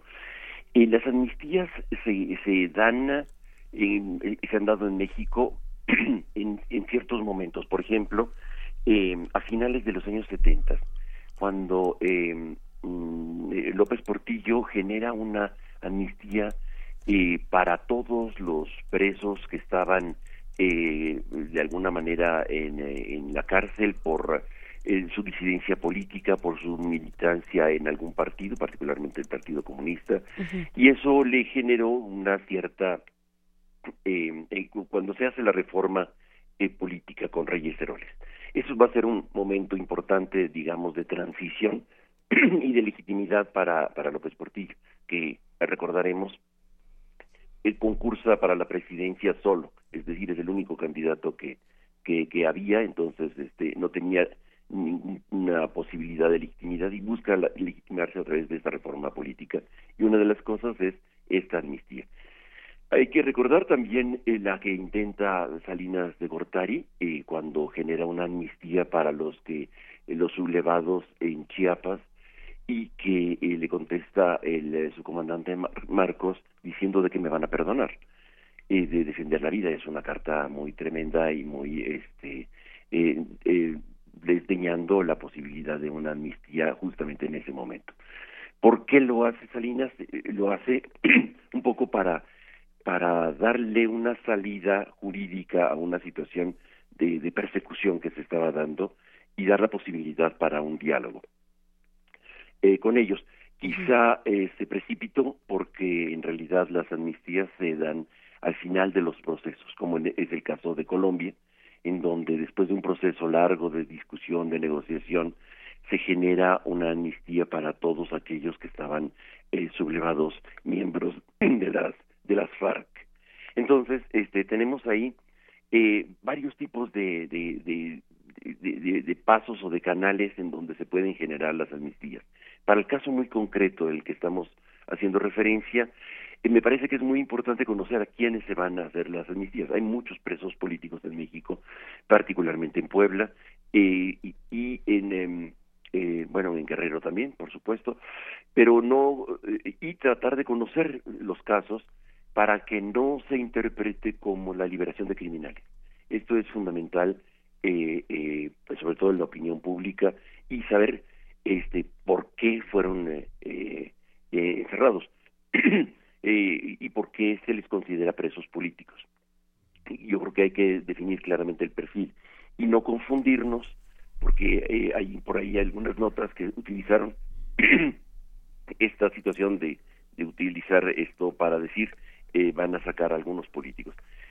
creo que es importante hacer la distinción entre presos políticos, que es muy muy claro, están son disidentes en contextos de, de autoritarismos y los políticos presos que también hay en México y algunos gobernadores que están eh, este eh, en la cárcel por eh, crímenes sobre todo de desfalco y en algunos casos hasta de homicidio. Entonces no no confundir y tener muy claramente el em, el universo de los presos políticos que tenemos en el país. Hay muchos que han sido detenidos en Oaxaca también por los oponerse a los megaproyectos. En Puebla lo tenemos varios y en este en la personas de la parota que están eh, detenidas en en, em, Guerrero por justamente por ese tipo de acciones o venganzas este o revanchas como las que vimos en el caso de la gente que estuvo detenida tantos años de Atenco, ¿no? Por por oponerse a un al proyecto del aeropuerto. Este en fin, yo creo que ahí hay muchas posibilidades, es una muy buena acción, en principio, liberar a todos aquellos que son que han sido detenidos injustamente y que han sido detenidos sobre todo por cuestiones de, de oponerse a, em, eh, por, por, sus ideas, por eh, no con, eh, geniar con la manera de, de aproximarse frente al, al poder. Creo que esto es fundamental y muy muy valioso y no confundirnos con eh, los políticos presos que definitivamente este habría que ahondar más este sus eh, sus causas penales para no favorecer eh, una libertad que como fruto de un pacto que haya habido o que se pueda interpretar así.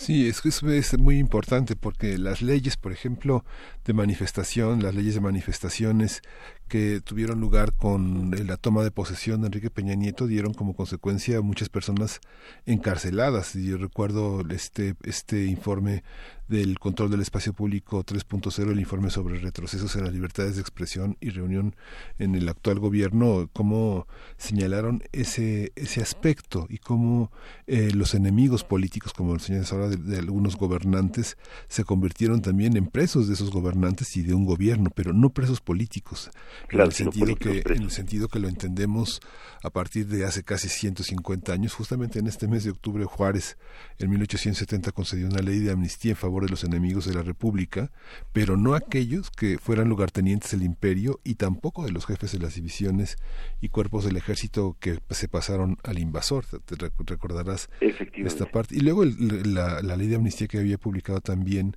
Lázaro Cárdenas, que también causó un enorme un revuelo porque fueron cerca de 10.000 personas que fueron eh, amnistiadas por los delitos de que eran acusados de rebelión, de sedición, asonada, motín, con todo esto que fue este a los a los militares, ¿no? Todo que hubieran cometido estos estos delitos y que fueron este injustamente este encerrados por esto, ¿no? Claro, claro.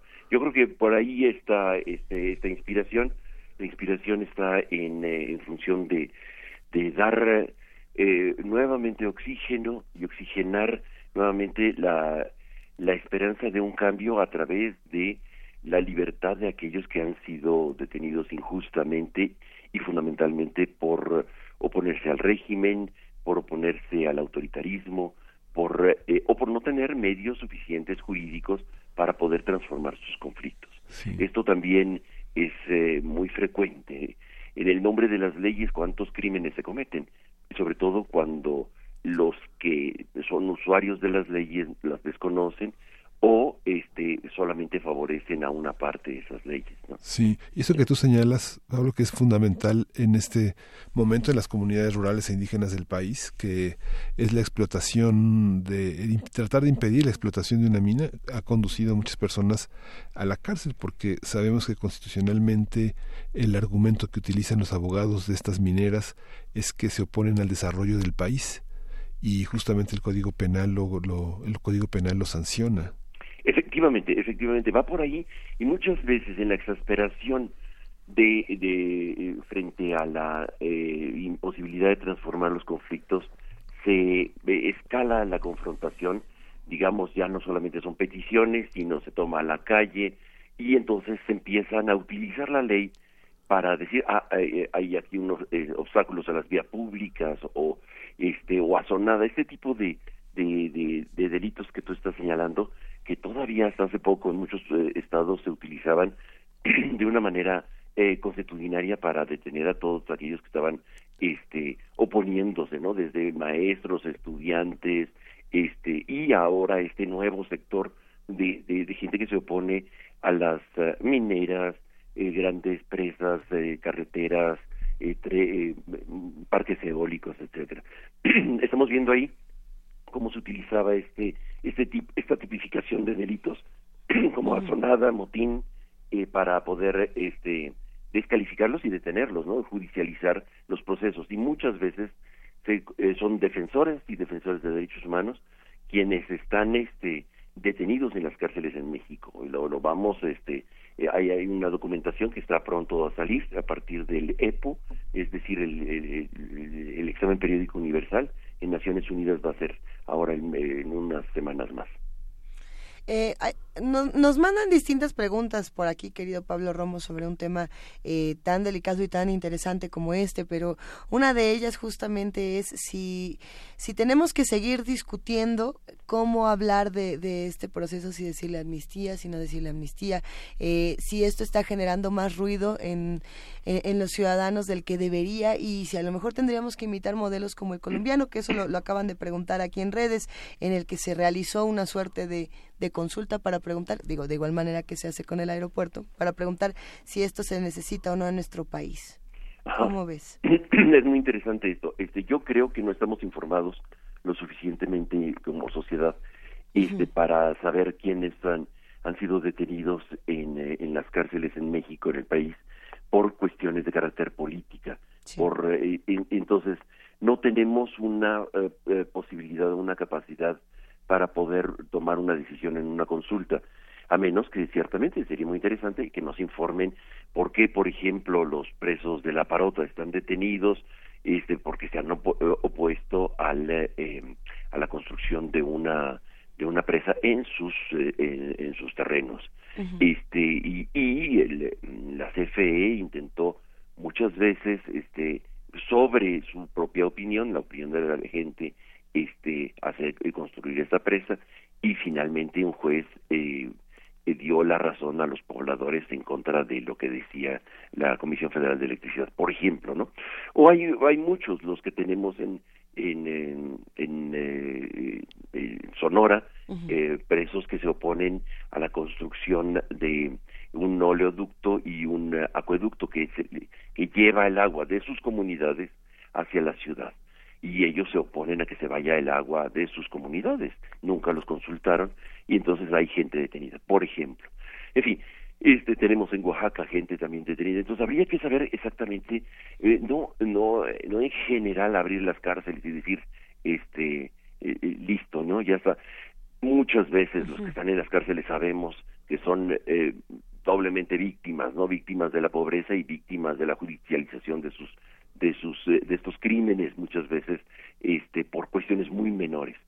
Eh, no eh, que creo que este que desconocemos y que nos se nos hincha el fervor de la justicia en contra de gente que es este víctima también. Hay que tener mucho cuidado frente a eso. Entonces imitar el el, em, el proceso de de Colombia. A ver es muy diferente. En Colombia este estuvieron 50 años en guerra con un, eh, un movimiento armado muy definido, muy organizado, muy claramente este, establecido, con territorios eh, eh, muy claramente definidos. Me podrían decir también los carteles están eh, en esa misma situación. Podríamos pensar eso y entonces habría que generar un largo proceso, primero de conocimiento de qué se, de, qué se les acusa, de cuáles, este, qué, delitos han cometido, y evidentemente hay cuestiones que son eh, imposibles de procesar por eh, el indulto o, eh, procesar por la amnistía como son los crímenes de lesa humanidad no desaparición forzada este eh, crímenes este de un alto impacto social pues. En cambio sí todos aquellos que establece la Corte Penal Internacional de Roma ahí están definidos los los crímenes de lesa humanidad que no pueden ser procesados bajo una situación de amnistía en cambio pudiéramos pensar que haya cambios en, eh, en, la manera de hacer eh, pasar, este, purgar una, un crimen. Por ejemplo, el, eh, no sé, se me ocurre el robo de un, de, en una tienda de algún artículo, este, puede conmutarse, en lugar de que entre a la cárcel a aprender más cosas de las que no sabía esta persona, puede generarse una conmutación de la pena para un auxilio en, en la comunidad, este, qué sé yo, eh, atender este, personas eh, con discapacidad o este, eh, limpiar las calles como lo hacen en, por ejemplo, en Oaxaca o en algunos otros lugares, este, como este, este tipo de penas que son menores que se pueden eh, convertir en eh, servidores eh, de la comunidad de alguna manera. Oye, Pablo, y esta, esta parte, fíjate, bueno, recuerdo ahora eh, el sexenio de, de la Madrid, cuando todavía estaba el, el, el, PRT, que era diputada Rosario Barra de Piedra, le entregó un legajo al secretario de Gobernación, que en ese entonces era Manuel Barlet, y al presidente de la República, eh, Miguel de la Madrid, entonces, sobre un, expediente con 450 nombres de desaparecidos, con nombre, ocupación, este, datos que hoy consideramos personajes, personales, edad, este sitio en que fue detenido arbitrariamente, y una de las cosas que señaló eh, que eso que es un delito que no tiene perdón, en el sentido que no tiene amnistía y que está considerado por la ONU y la OEA como de lesa humanidad por las características, porque justamente la voluntad de la gente sobre la víctima es eh, anular su voluntad, este anular sus convicciones políticas, su esencia radica en no dejar rastros, el tormento es consustancial a este ilícito y me recuerda tanto este informe que presentó Ernesto Sábato sobre la este sobre los desaparecidos en Argentina este, ese, informe de si no me recuerdo de 1985 donde justamente todavía sin esta sin esta potencia sin este empuje de las comisiones de derechos humanos y de los luchadores los defensores de derechos humanos al considerar que tampoco había amnistía a quienes hubieran participado en la desaparición de personas no esta parte esta parte incluye, yo pienso que incluye también, me imagino que un especialista como tú me dirá, pero incluye a los gobernadores, a los funcionarios que han desaparecido personas para, para callar y para este, hacer que se olviden protestas legítimas. Efectivamente. ¿Sí? Eh, efectivamente, tienes razón. Mira, yo creo que sí es importante y este, tener, eh, traer a la memoria justamente esto que está señalando en el sentido de eh, los crímenes de lesa humanidad no pueden ser este, de, procesados por, eh, por ningún tipo de amnistía. Y por eso justamente la ley de punto final en Argentina, después de este de esta comisión de la verdad encabezada por Sábato, que presenta eh, una serie de crímenes eh, horrendos, este, simplemente que cometieron la cometió la junta militar, no podía seguir manteniéndose la el, eh, esta ley que, que eh, daba garantías jurídicas a los militares de poder estar tranquilamente en Argentina. Hay que recordar esto, hay que tenerlo presente, porque eh, de lo contrario, este, nos vamos a equivocar y, y, creo que el auditorio también es muy sensible frente al tema de decir no podemos pensar en dejar en, en libertad a gente que ha hecho, ha cometido eh, crímenes eh, de, de, esa naturaleza, ¿no? Que no son, que no son posibles de, de amnistiar. Y entonces, este, en el nombre de la de, esta vaguedad del perdón o de la generosidad de, de una reconciliación social, estamos eh, eh, eh, generando mucho más rencor que aliviando y, y, generando un proceso largo, difícil, complicado de perdón.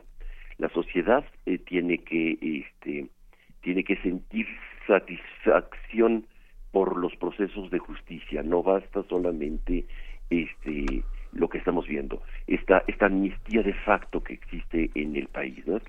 la conocemos y, y, encona mucho a nuestra sociedad, porque esta amnistía de facto que se llama impunidad, que abarca el 98, 96% de los crímenes que se cometen en el país, que no son perseguidos y no son procesados, este, ha generado un gran descontento.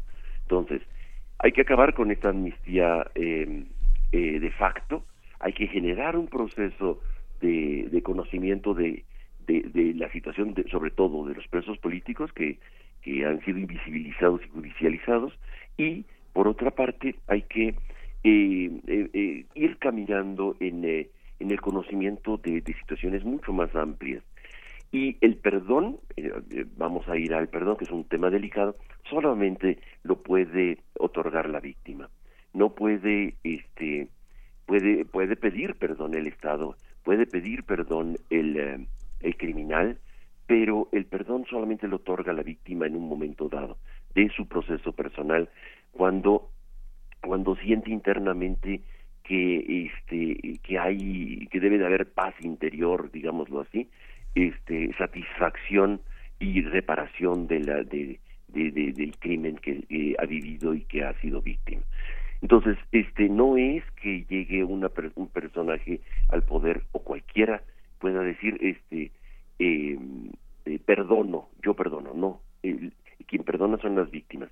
Y, claro, el Estado debe de pedir, no solamente puede, debe de pedir perdón porque ha sido omiso a la protección de la sociedad no nos ha protegido este, este, este Estado como Estado, me refiero en los tres poderes, este, eh, no, ha, no nos ha protegido lo suficiente, no nos ha dado la garantía de seguridad que tenemos derecho. Entonces, ciertamente tiene que pedir perdón, por supuesto, pero de eso a este a él el Estado mismo perdonar a los criminales es como lo que estamos viendo nosotros con Duarte, con Javier Duarte. Exacto. Justamente. Que, es el Estado y particularmente el Ejecutivo quien perdona a su cómplice. Y entonces ahí este encona más, no podemos, esa figura tenemos que tenerla muy clara. No no podemos nosotros fortalecer estos procesos de impunidad. Entonces, no sé si es claro ya el, panorama de los perdones y de quién otorga el perdón quién debe de pedir perdón. Sí, en sí, perdón, perdón, perdón, Pablo. Sí, sí, sí, no, y, es, y es un proceso, no es un acto, no es un decreto, es un proceso que puede durar algún tiempo. Y como en cualquier eh, caso de una relación complicada y conflictiva humana, necesita de ciertos eh, escalones, pues uno de ellos es conocer de qué se perdona, conocer a quiénes se les va a perdonar, conocer las causas de esto, y a esto se le llama en justicia transicional el comisiones de la verdad. Pero, pero no es, no basta solamente conocer. Muchas veces las víctimas conocen quiénes son los perpetradores, pero no están en posibilidades ni siquiera de señalarlos, ¿no? Porque son las autoridades, es la policía local.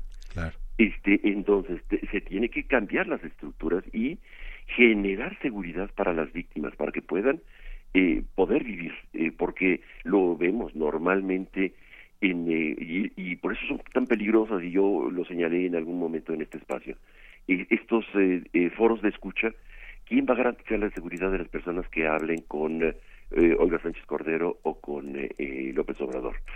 Este, lo vimos nosotros el 14 de septiembre en la reunión en Tlatelolco con Andrés Manuel, que estaban las víctimas y este era una eh, fue, muy complicado porque había víctimas que tenían información muy delicada, muy sensible, que apuntaban directamente a autoridades vigentes todavía, que tienen el poder y que este entonces eh, parte de este proceso de reconciliación de perdón este, tiene que ser no solamente conocer, como decía, sino también incorporar el tema de la, este, de la protección a las víctimas. ¿Cómo vamos a proteger nosotros a las víctimas que, se convierten en testigos? Testigos muy sensibles porque saben muchos de ellos por de dónde vienen este, los ataques contra, contra ellos o contra sus familiares. Y, y, y, otro componente es la reparación, no es solamente dinero, no es solamente dinero, no se compra la vida de la gente. Y esto muchas veces, eh, con muy poco tacto, se ha actuado, por ejemplo, la CEAB o las comisiones, estas comisiones de atención a víctimas, solamente están pensando en, las cuestiones de carácter económico y este, es indispensable eh, eh, trascender esto.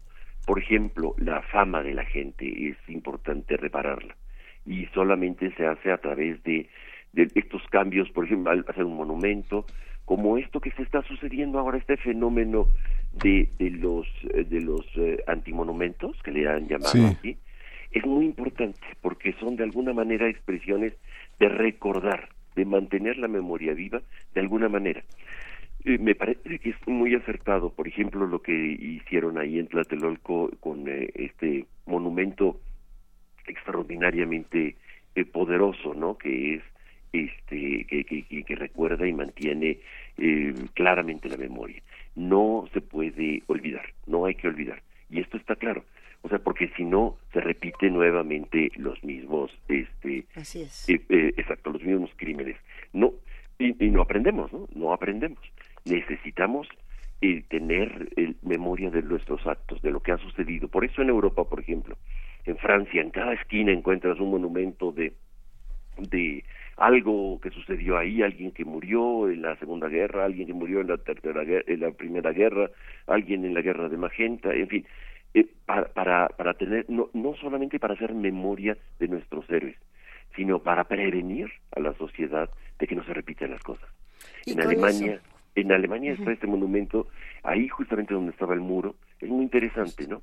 Cómo este mantienen una parte del muro para decir, para que recuerden cómo estuvieron divididos y cómo los dividieron las potencias y cómo los confrontaron entre ellos.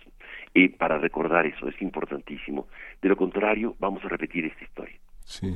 Justo con esa reflexión, queridísimo Pablo Romo, nos vamos a quedar agradeciéndote muchísimo por tus comentarios y por tu participación.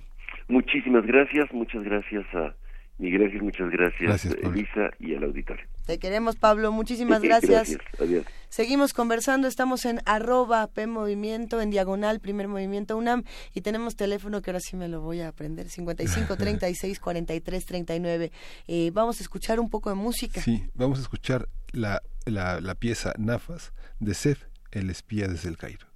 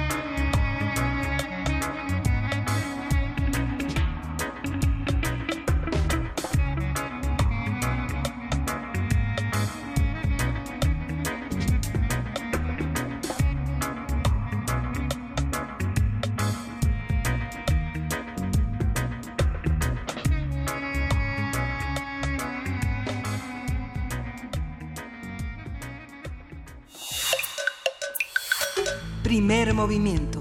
Hacemos comunidad. Nota Internacional.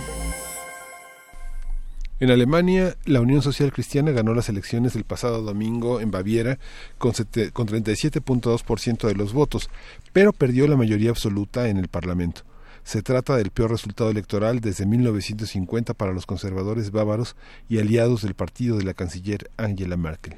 De acuerdo con los resultados preliminares, los verdes obtuvieron 17%, 17.5% de los votos. Alternativa por Alemania, el partido de extrema derecha, logró 10.2% y contará por primera vez con presencia en el Parlamento bávaro. La plataforma de los llamados electores libres obtendría un 11.6% y los socialdemócratas, también aliados de Merkel, se ubicaría en quinto lugar con 9.7%. A partir de los resultados de las elecciones en Baviera y las repercusiones en la política de Alemania, vamos a hablar con el maestro Damaso Morales Ramírez. Él es coordinador del Centro de Estudios Europeos de la Facultad de Ciencias Políticas y Sociales. Damaso, buenos días. Muy buenos días, gustos en saludarlos, Miguel Ángel y Luisa. Qué gusto escucharte. Cuéntanos, ¿qué pasó en estas elecciones y por qué es tan importante este resultado para bien y para mal? Bueno, este es un resultado bastante importante en primer lugar, por el significado de la propia provincia de Baviera, que es una de las provincias eh, más estables, con las tasas de desempleo más bajas, 2.8 más o menos, eh, hospeda a grandes importantes, a grandes empresas eh, alemanas internacionales y este dato que de que el partido de la Unión Social Cristiana casi es como el PRI llegaba a los 70 años siempre ganando la mayoría absoluta, nos da la idea de que eh, las cosas están cambiando sustancialmente en Alemania, en la política en general y por supuesto en la propia Baviera. Nos habla de un cambio en la configuración del electorado, eh, de los nuevos temas que se están insertando en la agenda y también de los de los discursos xenófobos y aquí sí vale la pena hablar un poco de alternativa por Alemania porque este partido por primera vez estaría incursionando precisamente en el Parlamento bávaro con un discurso racista, xenófobo, antimigrante y casi rayando en el neofascismo. Entonces, este nos, nos está dando señales claras de que la política en Alemania y en Europa en general está tomando otros giros. ¿Cuál, ¿Cuál es eh, el discurso, por ejemplo, para hacer un comparativo de alternativa por Alemania con eh, los otros partidos que formaron parte de, esta contienda, los que tienen, digamos, una representación? Sí, eh, por parte de la Unión Social Cristiana, siempre ha sido un partido conservador. Conservador. Estaba muy muy cómodo, digamos, en este en su en su lugar. Eh, lo que pasó ahora con este discurso es de que a partir de su propio líder nacional, Horst Seehofer, quien actualmente ocupa la cartera del Ministerio del Interior, se confrontó con Angela Merkel por el tema migratorio. Entonces, sabemos que Angela Merkel ha tenido una política migratoria más conciliadora y más humanitaria, y lo cual fue altamente criticado por su primer ministro. Incluso la ponía en jaque amenazándola con con echar para abajo la coalición que ya de por sí es muy débil y, esto obviamente eh, lo llevó a un, a un discurso demasiado nacionalista que también se suma por supuesto al de propio alternativa por Alemania que también son ultranacionalistas pero llama la atención en este caso del Partido Verde que como ustedes lo mencionaban alcanza el 17.5 que es el segundo lugar con un discurso al contrario, un poco más conciliador, un discurso también más humanitario, eh, menos enojado, y, esto eh, entonces de los diferentes discursos eh, nos está diciendo que en efecto el electorado ya está muy fragmentado. Ahora, en el caso de la Unión Social Cristiana, al interior de Baviera, y esto es también una de las razones por la, por la cual cayó, eh, significa que parte de su electorado tradicional también está cansado de este discurso de confrontación con el propio gobierno. Al final los alemanes eh, lo que quieren es tranquilidad, lo que quieren es certeza y estabilidad. Y el hecho que el líder nacional de ese partido estuviera confrontando un día sí y otro también a Angela Merkel y con estos discursos de una inestabilidad nacional del gobierno, pues no no agradó mucho, porque ellos lo que quieren es certeza y tener algo un futuro un poco más claro y, y no estar viviendo en la incertidumbre política cotidiana. ¿Quiénes fueron, damas, o los votantes, eh, los electores eh, de una elección como esta? Te lo pregunto porque hablábamos en ocasiones anteriores aquí en el programa sobre lo que ocurrió, por ejemplo, con decisiones como el Brexit, eh, con decisiones como el referéndum en Colombia, etcétera, donde los jóvenes no tuvieron una participación y de pronto lo que se ve es una derechización en la opinión. Esto, por ejemplo, en el caso del Brexit. en Alemania, en, en Baviera, ¿qué pasa? Sí, aquí este también, eh, primero hay que mencionar que hubo una mayor participación. Pasamos del 60 y 63 más o menos por ciento a un 72 por ciento. Esto significa que, que en efecto esta campaña sí llamó mucho eh, la participación del electorado. Los jóvenes también participaron ahora, no no como se hubiera querido porque ellos están menos atrapados por la política. Este fue la gente tradicional pero que insisto ya está un poco cansada de, de, este partido Unión Social Cristiana a pesar de que este es el partido que de alguna manera condujo a Baviera durante cerca de 70 años a un crecimiento y a una estabilidad muy importantes. Pero esta parte histórica es precisamente la que se ha olvidado y tomaron sobre todo eh, la polarización política que es lo que puso en jaque al partido. Nada más un detalle, recordemos cómo el, el, ministro este precisamente bávaro este Marco Sober eh, colocó cruces en los edificios públicos y esto fue altamente criticado. Y colocó las cruces precisamente como un mensaje de que aquí somos cristianos y aquí no somos musulmanes, haciendo una clara referencia precisamente a la inmigración. Los jóvenes, que por su parte sí participaron, pues son más contestatarios, son más críticos, son menos tradicionales, son menos religiosos y ellos también explica por qué estos jóvenes que votaron votaron por otros partidos que no fueron precisamente el de la Unión Cristiana, sino si son jóvenes en desempleo, seguramente votaron por alternativa para Alemania y si son jóvenes con cierto empleo, votaron por los verdes. Entonces eso también nos explica cómo el voto de los jóvenes se dividió. Sí, sin duda, un voto dividido por aquí justamente eh, comparando algunos datos, eh, algo que se refleja también de estas elecciones en Baviera es que las mujeres votaron más por, por los verdes, mientras que los hombres fueron los que votaron más por alternativa por Alemania.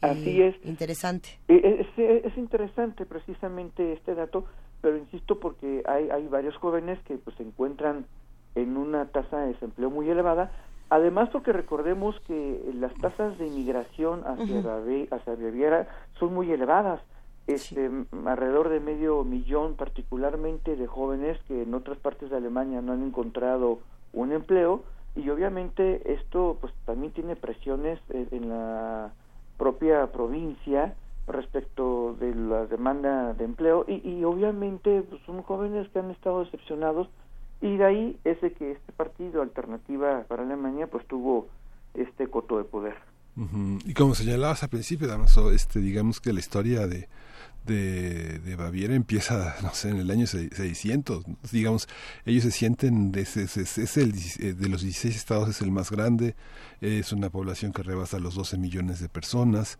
y la, y la inmigración alemana de alemanes hacia, hacia la propia Baviera pues es enorme justamente por esta capacidad de desarrollo, ¿no? Es la, es la, es la heredera del Sacro Imperio Romano, es donde se habla el alemán más, eh, más como más generalizado, el Hauptdeutsch, ¿no? exactamente, y por eso es de que también se, se presentó haciendo esta apología American First, también se puso Baviera First, ¿no? Por parte de estas campañas. Este Baviera. Y, es, y es curioso porque eh, en esta idea de que Baviera primero, casualmente le hacen un flaco favor al partido eh, cristiano, una unión cristiana, este, porque la representación que ellos tienen con el gobierno de Angela Merkel a través de Horst Seehofer en la cartera del interior, ahora lo debilita. O sea, la lectura no solamente es la debilidad de la coalición del gobierno de Merkel, sino el de la propia representación de los bávaros en el gobierno nacional. Esto es cómo sus intereses se van a ver reflejados en Berlín si el mensaje es que somos un partido ahora un tanto débil. Entonces, es curioso porque no solamente debilitan el gobierno en general, sino ellos mismos en su representación, en sus demandas, y esto de Baviera First, pues entonces pareciera que ya no es Baviera First, sino más bien una Baviera eh, con menor representación o fuerza política en el gobierno nacional. ¿Con qué, ¿Con qué nos vamos a quedar? ¿Con qué reflexiones finales, querido Damaso Morales, para comprender lo que sigue ahora para Angela Merkel? Y Pues- para la Unión Europea también. Claro, por supuesto, recordemos apenas las elecciones en Suecia donde los demócratas suecos, que bueno, más allá del nombre, en realidad es un partido ultranacionalista, no ganaron la mayoría, pero sí, pero sí ganaron importantes votos. ¿Con qué nos vamos a quedar?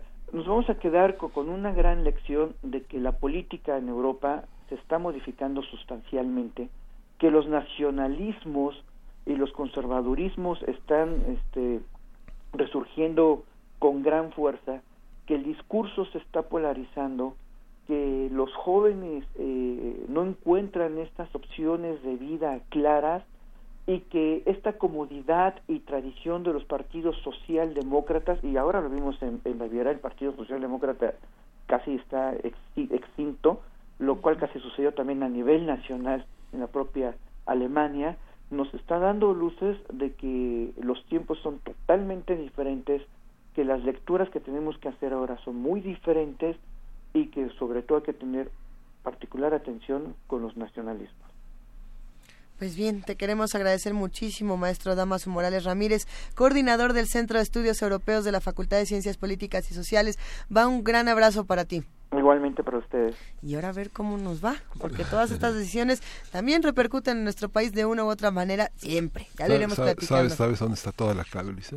¿Dónde? En El Señor de los Anillos. ¿En El Señor de los Anillos? Ahí está todo el, todo el panorama de Baviera, está en, en El Señor de los Anillos. ¡Ay, híjole, Miguel!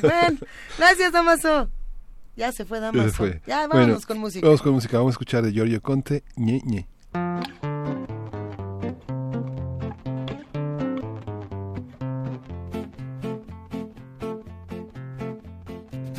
Io mi aspettavo, sai da te, una risposta con mil fu. E invece niente, invece no. Un pugno in faccia era meglio, lo so. Io mi aspettavo, sai da te, qualcosa in più, qualcosa che non fosse una banalità non fosse il solito scontato bla bla, ti faccio i complimenti e ti lascio con i tuoi gne gne.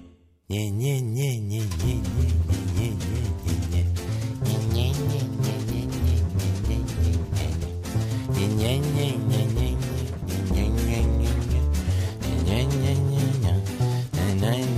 gne Avevi tutto per piacere gambe sottili, un bel sedere, d'occhioni azzurri quasi blu, un seno enorme, un viso d'angelo tu, in ogni ambiente un figurone, sorrisi, invidia profusione, ma che fortuna quello lì,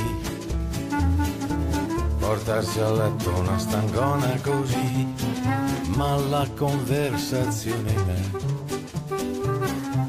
diceva dei gnigne, gnigne, gnigne, gnigne, gnigne.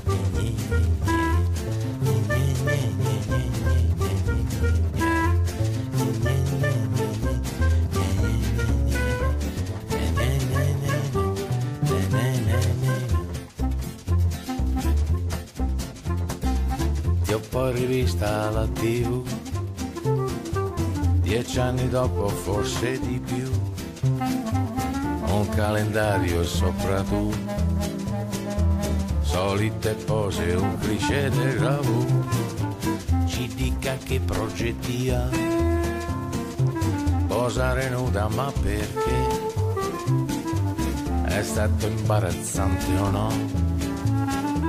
All'orizzonte un fidanzato ora c'è, una studiata pausa e Lože pelí to líně, ně, ně, ně.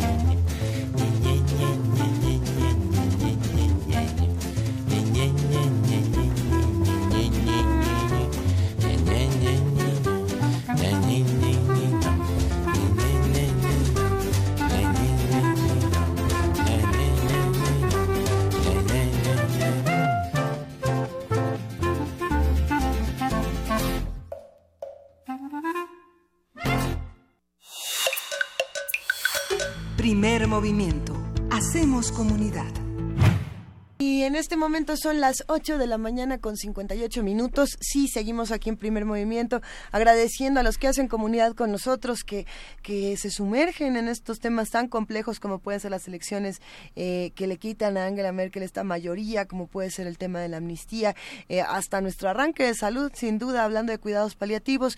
Y nada más para avisar, querido Miguel Ángel Quemain, en la siguiente hora de primer movimiento estaremos recordando que hoy justamente se se conmemora, se, es que diría se celebra, pero no es que se celebre, es el Día Mundial de la Alimentación. Eh, y justamente se hace esta reflexión desde distintos portales, desde, desde distintas organizaciones, de, de cómo acabar con el hambre en el mundo. Digo, hay teorías hemos discutido aquí en primer movimiento, mecanismos, montones, pero bueno, vamos a estar hablando en, en, esta tercera hora sobre seguridad alimentaria y creo que sin duda va a ser una gran conversación. Sí, vamos a tener la participación de la doctora Margarita Flores, ella es economista, ella es especialista en el tema de desarrollo rural y seguridad alimentaria y alta funcionaria de la FAO y actualmente es colaboradora del programa universitario de desarrollo. Tenemos que escuchar ese punto de vista. Y sí, habrá preguntas que tendremos que lanzar. Eh, por supuesto que nos encantaría escuchar las que tienen ustedes. Estamos en arroba P Movimiento, en diagonal Primer Movimiento UNAM y tenemos un teléfono que es el 5536-4339. Eh, está, por supuesto, ya la discusión, la conversación en redes sociales con el hashtag Día Mundial del Hambre. Del hambre, ¿no? Puede. Eso, eso justamente es el, lapsus. Hay que Día Mundial de la Alimentación y el otro hashtag, por eso se confunde una, es hambre cero. Eh, que bueno, eh, sí, se queda como abierto muchas interpretaciones. Eh, vamos a la pausa y regresamos a seguir hablando de estos temas. Nos vamos a confundir mientras no nos oyen. Síguenos en redes sociales. Encuéntranos en Facebook como Primer Movimiento y en Twitter como arroba PMovimiento. Hagamos comunidad.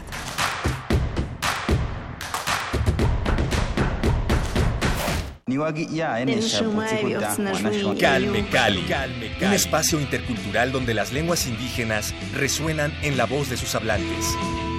Acompáñanos a conocer a sus protagonistas todos los jueves a las 10 de la mañana por el 96.1 de FM. O escucha la retransmisión los domingos a las 3.30 de la tarde.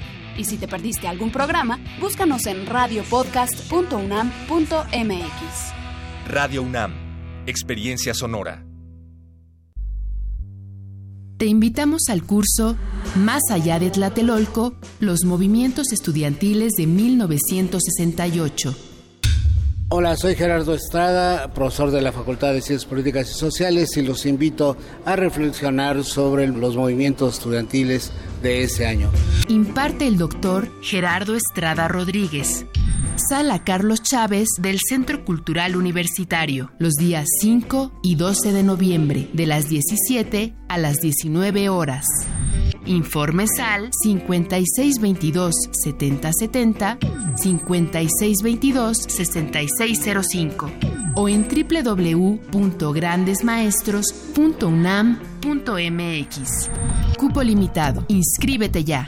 Invita al programa Grandes Maestros de Cultura UNAM. Dos, tres, ¡oh! Es imposible detener el tiempo, pero cuando amas algo de verdad, nada te detiene. Haces lo necesario para mantenerlo vigente. Yo amo a mi país y por eso hoy renové mi credencial para votar. Si tu credencial para votar tiene un 18 en la parte de atrás o la vigencia que está al frente dice 2018, tienes que renovarla, porque a partir del próximo primero de enero ya no será vigente. Porque mi país me importa, voy a seguir siendo parte de las decisiones importantes de México. INE. La Magna Exposición Vaticano de San Pedro a Francisco, 2000 años de arte e historia en el antiguo colegio de San Ildefonso, llega a su última semana. La muestra ofrece a través de 180 piezas provenientes del Vaticano y recintos de México un amplio recorrido por la historia de la cristiandad mediante pinturas, grabados, esculturas, objetos ceremoniales, vestuario y documentos. La exhibición está abierta en el antiguo colegio de San Ildefonso, centro histórico. La entrada es libre.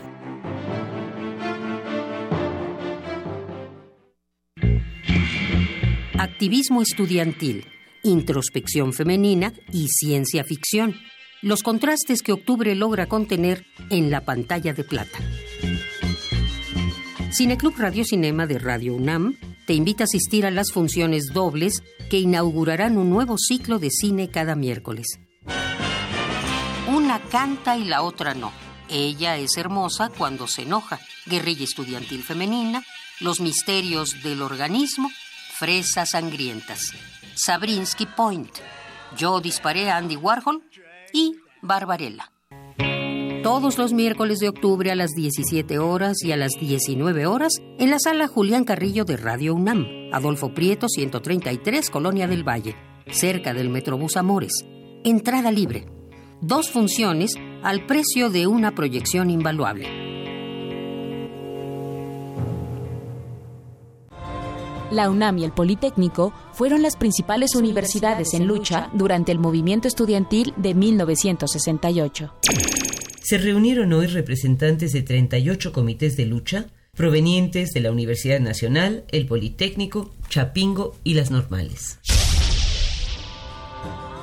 A 50 años, descarga semanalmente la crónica documental Este día en 1968. Con las voces de Daniel Cassés y Flora Botton, vive el día a día del movimiento. Solo en descargacultura.unam. Encuentra la música de primer movimiento día a día en el Spotify de Radio UNAM y agréganos a tus favoritos.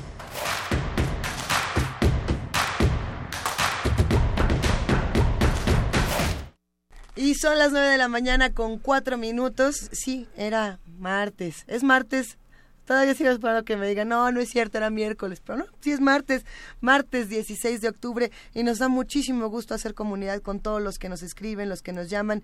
Eh, por aquí nos mandaron un video que se antoja muchísimo, si no me equivoco lo mandó Alberquita, le mandamos un abrazo, es un video sobre soberanía alimentaria, justamente de, de la colección de, de Pana Prieto, a ver si lo, Ah. si lo compartimos, estábamos echándole un vistazo, lo que pasa es que dura eh, 12 minutos y bueno, el, el corte dura como como dos o tres minutitos, entonces no tuvimos tiempo suficiente, pero te prometemos echarle un ojo y por supuesto compartirlo por acá.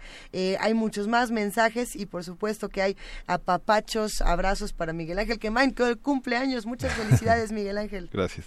Y seguimos por aquí. Eh, me has puesto una poesía necesaria muy difícil. Sí, una postura, una poesía necesaria a dúo, una poesía de este gran, gran poeta que es eh, Francisco Gómez de Quevedo y Santibáñez Villegas, conocido como Francisco de Quevedo, que es un hombre de, del siglo XVI, de 1580. A ver si lo leemos a la altura. Ah, yo creo que sí. Bueno, tú sí, a ver si logramos seguir este camino. Así que en un momentito más nos vamos a la poesía necesaria. No sin antes recordarles que después de la poesía vamos a estar hablando del tema de seguridad alimentaria y sin duda es una conversación importante que tenemos que tener todos los, todos los días, todos juntos.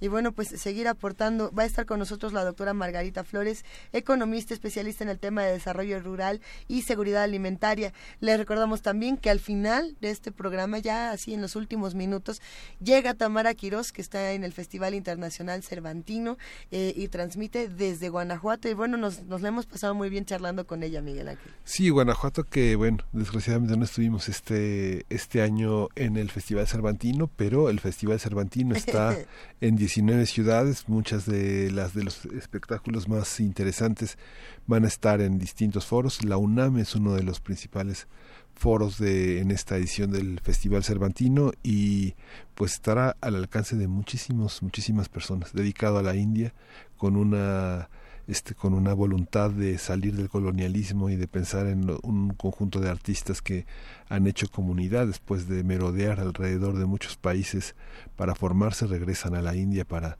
traer desde las distintas ciudades Bombay, Bangladesh, este Pakistán, todos los mundos, eh, todos los mundos que le constituyen este gran continente. Y qué interesante el contraste que se hace en las ciudades que reciben festivales como estos. El caso de Guanajuato, por ejemplo, donde eh, lo hemos platicado en otras ocasiones, Miguel Ángel, eh, se tiene un contraste muy interesante con la sociedad, que, con los discursos que se tienen desde ciertas instituciones y por un lado tenemos, digamos, eh, manifestaciones artísticas de, de un tipo y, por el otro lado tenemos discursos de otro, radicales, no radicales, conservadores, liberales, eh, si es que las palabras y los términos les quedan. Me parece que es riquísimo. Es lo mismo que pasa con la Feria del Libro de Guadalajara, por ejemplo, ¿no?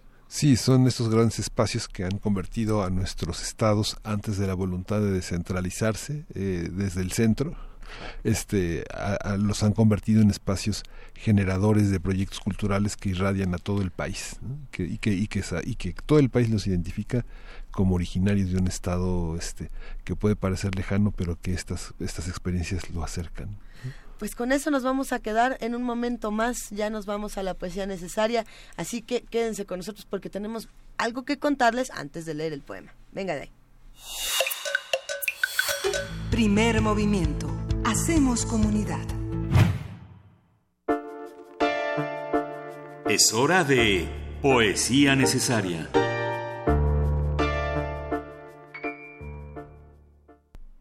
A ver, Miguel Ángel, y entonces este es tu regalo de cumpleaños.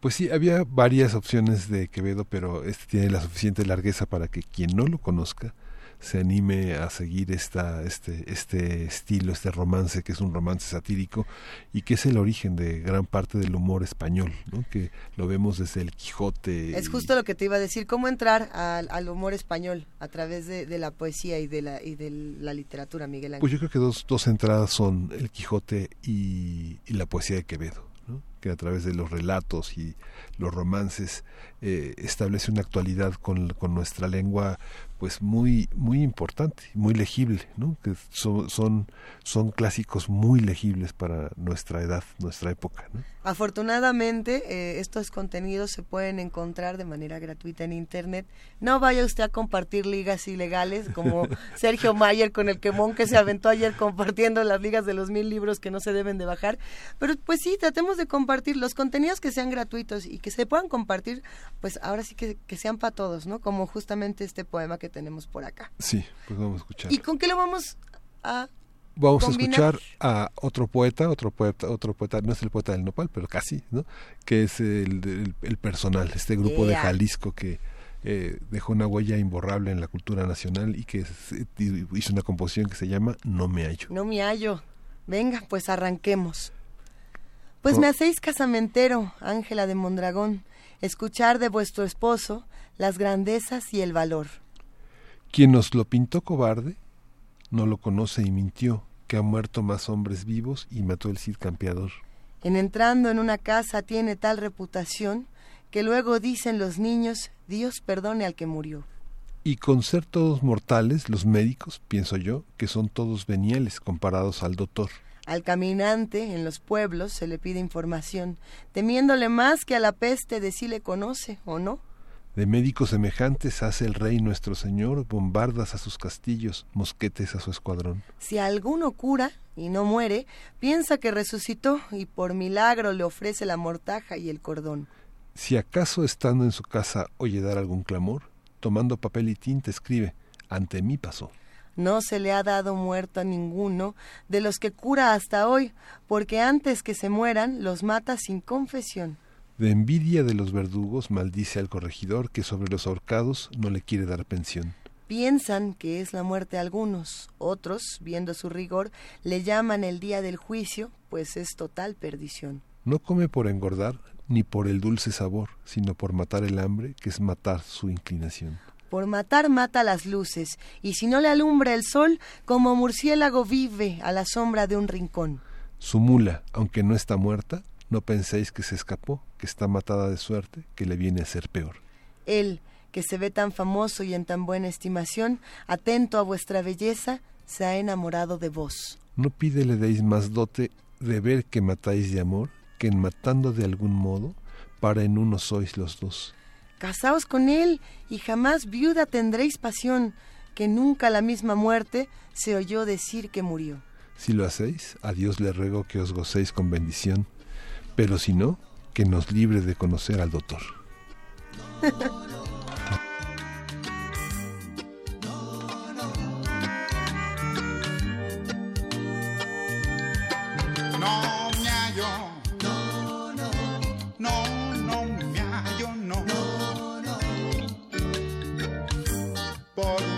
Que le hago, no me hallo.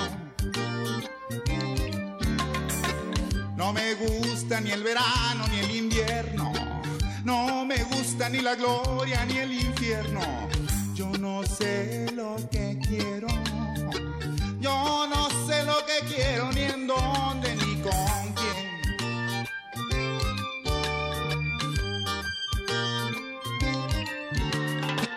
Me busqué en el directorio,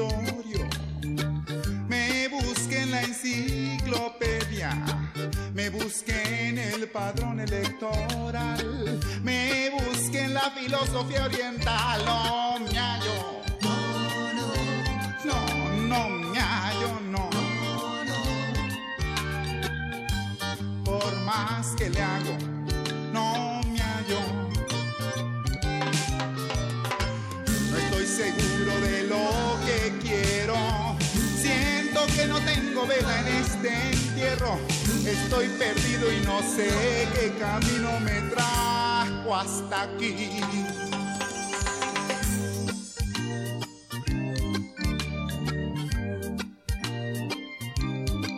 No me. No, no. No, no me hallo, no. Por más que le hago, no No me gusta ni la escuela ni el trabajo. No me gusta ni la lucha ni el fútbol. No voy a misa ni de relajo. No me consuela ni la mota, ni las pastas, ni el alcohol.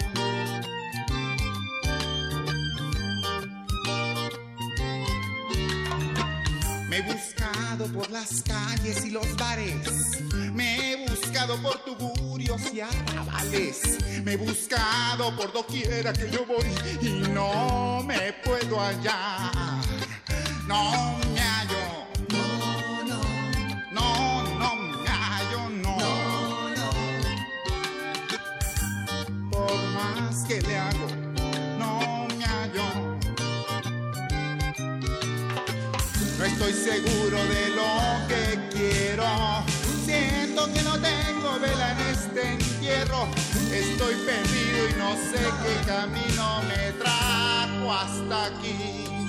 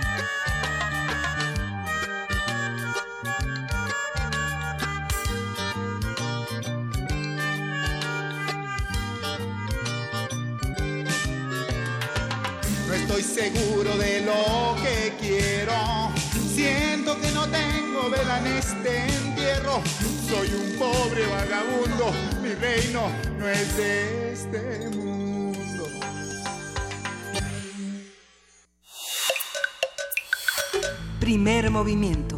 Hacemos comunidad. La mesa del día. De acuerdo con la Organización de las Naciones Unidas para la Alimentación y la Cultura, la FAO, la seguridad alimentaria se da cuando todas las personas tienen acceso físico, social y económico permanente a alimentos seguros, nutritivos y en cantidad suficiente para satisfacer sus requerimientos nutricionales y preferencias alimentarias y así poder llevar una vida activa y saludable. En México, el derecho a la alimentación es reconocido en la Constitución Política, que en su artículo cuarto señala que toda persona tiene derecho a la alimentación nutritiva, suficiente y de calidad, lo cual será garantizado por el Estado y, según el Estado, por Coca-Cola también, ¿no? Y no sé, por, por los charritos, y bueno, lo vamos a ir platicando. Sobre este tema, el presidente electo Andrés Manuel López Obrador ha dicho que México se volverá autosuficiente en granos básicos. Su equipo anunció que será reactivado el mercado interno con énfasis en centros de acopio y en precios de garantía. Y también garantizó el abastecimiento de 36 productos a precios bajos y el incremento de hato ganadero con un millón de becerras y sementales. El próximo gobierno federal también ha prometido que aumentará la producción de fertilizantes. Esto, por supuesto, que tiene muchos matices, pero será muy interesante de analizar. Y será creada también una oficina para la seguridad alimentaria mexicana. En el marco del Día Mundial de la Alimentación vamos a hablar sobre este concepto de seguridad alimentaria, qué significa, cómo se traduce en políticas públicas. Y está con nosotros la doctora Margarita Flores, ella es economista, especialista en el tema de desarrollo rural y seguridad alimentaria, alta funcionaria de la FAO, actualmente es colaboradora del programa universitario de desarrollo y es presidenta del jurado del segundo premio nacional eh, a nombre del diputado Francisco G. Mujica, uno de los grandes constituyentes del 17 sobre desarrollo rural sustentable y soberanía alimentaria. Bienvenida, doctora. Muchas gracias por la invitación. Hace un momento, antes de que empezáramos esta conversación, aquí en, la cabina eh, tuvimos uno de esos eh, lapsus extraños y en lugar de decir el Día Mundial de la Alimentación, eh, dijimos el Día Mundial, dije el Día Mundial del Hambre. ¿no? porque pareciera de pronto que es más lo que se discute que, que hablar, por ejemplo, de seguridad alimentaria. ¿Qué es y por qué hablar en un día como este de seguridad alimentaria? ¿Cómo se define? Bueno, yo creo que ustedes ya hablaron de la definición genérica que ha dado la FAO y cuando uno la lee así tan amplia puede ser resultar un poco pesado. En concreto, que la gente pueda tener que comer todo el tiempo y que sea de calidad para una vida sana. Entonces, ¿qué significa eso? Necesitamos que haya disponibilidad de alimentos, necesitamos que las personas tengan con qué comprar o con qué producir los alimentos y que los alimentos sean de calidad. Quiero decir que sean inocuos, que no tengan ningún problema de microbios o de contaminación, etcétera, pero además sanos. Ahí es donde viene parte del tema. Nos hemos enfocado normalmente al acceso a los alimentos y al consumo y nos falta casi siempre agregar el tema nutrición. Entonces, este es un tema que, que hace que se convierta un poquito complicado porque abarca muchas facetas. Estamos hablando producción, estamos hablando empleo, estamos hablando de ingresos, de precios, y ya de selección de lo que son los hábitos, las costumbres, lo que acostumbramos comer y cómo han cambiado los hábitos en la alimentación y cómo se está viviendo entonces un tema de salud pública en México y también en el mundo, que es el del sobrepeso y la obesidad. Sí, justamente hablábamos ahora que hacíamos la poesía necesaria sobre Quevedo, cómo se discute con tanto humor en el Quijote la alimentación, ¿no? Cómo conversan tanto Sancho y el Quijote sobre qué comer, cuándo comer y dónde comer. ¿no? Esta parte que tiene que ver también con lo que menciona doctora de este, este país durante muchos años ha tratado de dejar de ser indígena, ha tratado de ser cada vez más norteamericano y una, es una cultura que ha modificado muchísimo los hábitos. ¿no? Eh, hemos, eh, volver a lo local es una opción de la seguridad alimentaria, volver a lo estacional, a lo primigenio, la tierra. En general sí, para mí sí. Eh, creo que todos los gentes, bueno, las personas que estamos preocupadas por el tema, pues evidentemente estamos eh, viendo cuál es, eh, qué tipo de investigación se hace, qué desarrollo, qué tecnología se produce, pero en todo este crecimiento se está olvidando o dejando atrás al sector campesino que es el que realmente protege la biodiversidad en México y en todas partes del mundo. Entonces, ese es un tema de que sí tiene, no es necesariamente volver a lo antiguo, sino de recuperar efectivamente lo que es la riqueza y lo que tiene de, de, bueno. Digamos que una dieta eh, basada en cereales con, eh, con proteína vegetal es buena, pero sí es cierto que también le hace falta algo de proteína animal. El tema es que la estructura de nuestro consumo sí se ha, ha cambiado en los últimos 40 años de una manera impresionante. Hemos reducido la participación de los cereales, principalmente digamos el maíz, en 45 años la en la estructura del consumo se redujo casi la mitad del consumo de frijol y en cambio hemos duplicado grasas, hemos duplicado productos cárnicos. Eh, lo único positivo que hemos visto es que hemos duplicado el consumo de, de verduras, de hortalizas, pero en frutas también seguimos muy bajos. Entonces, sí es cierto, la estacionalidad nos va a permitir enriquecernos con la diversidad, la diversidad de lo que comemos los mercados nos dan la oportunidad de tener productos que vienen de lejos, fuera de temporada, y que también nosotros hacemos esto.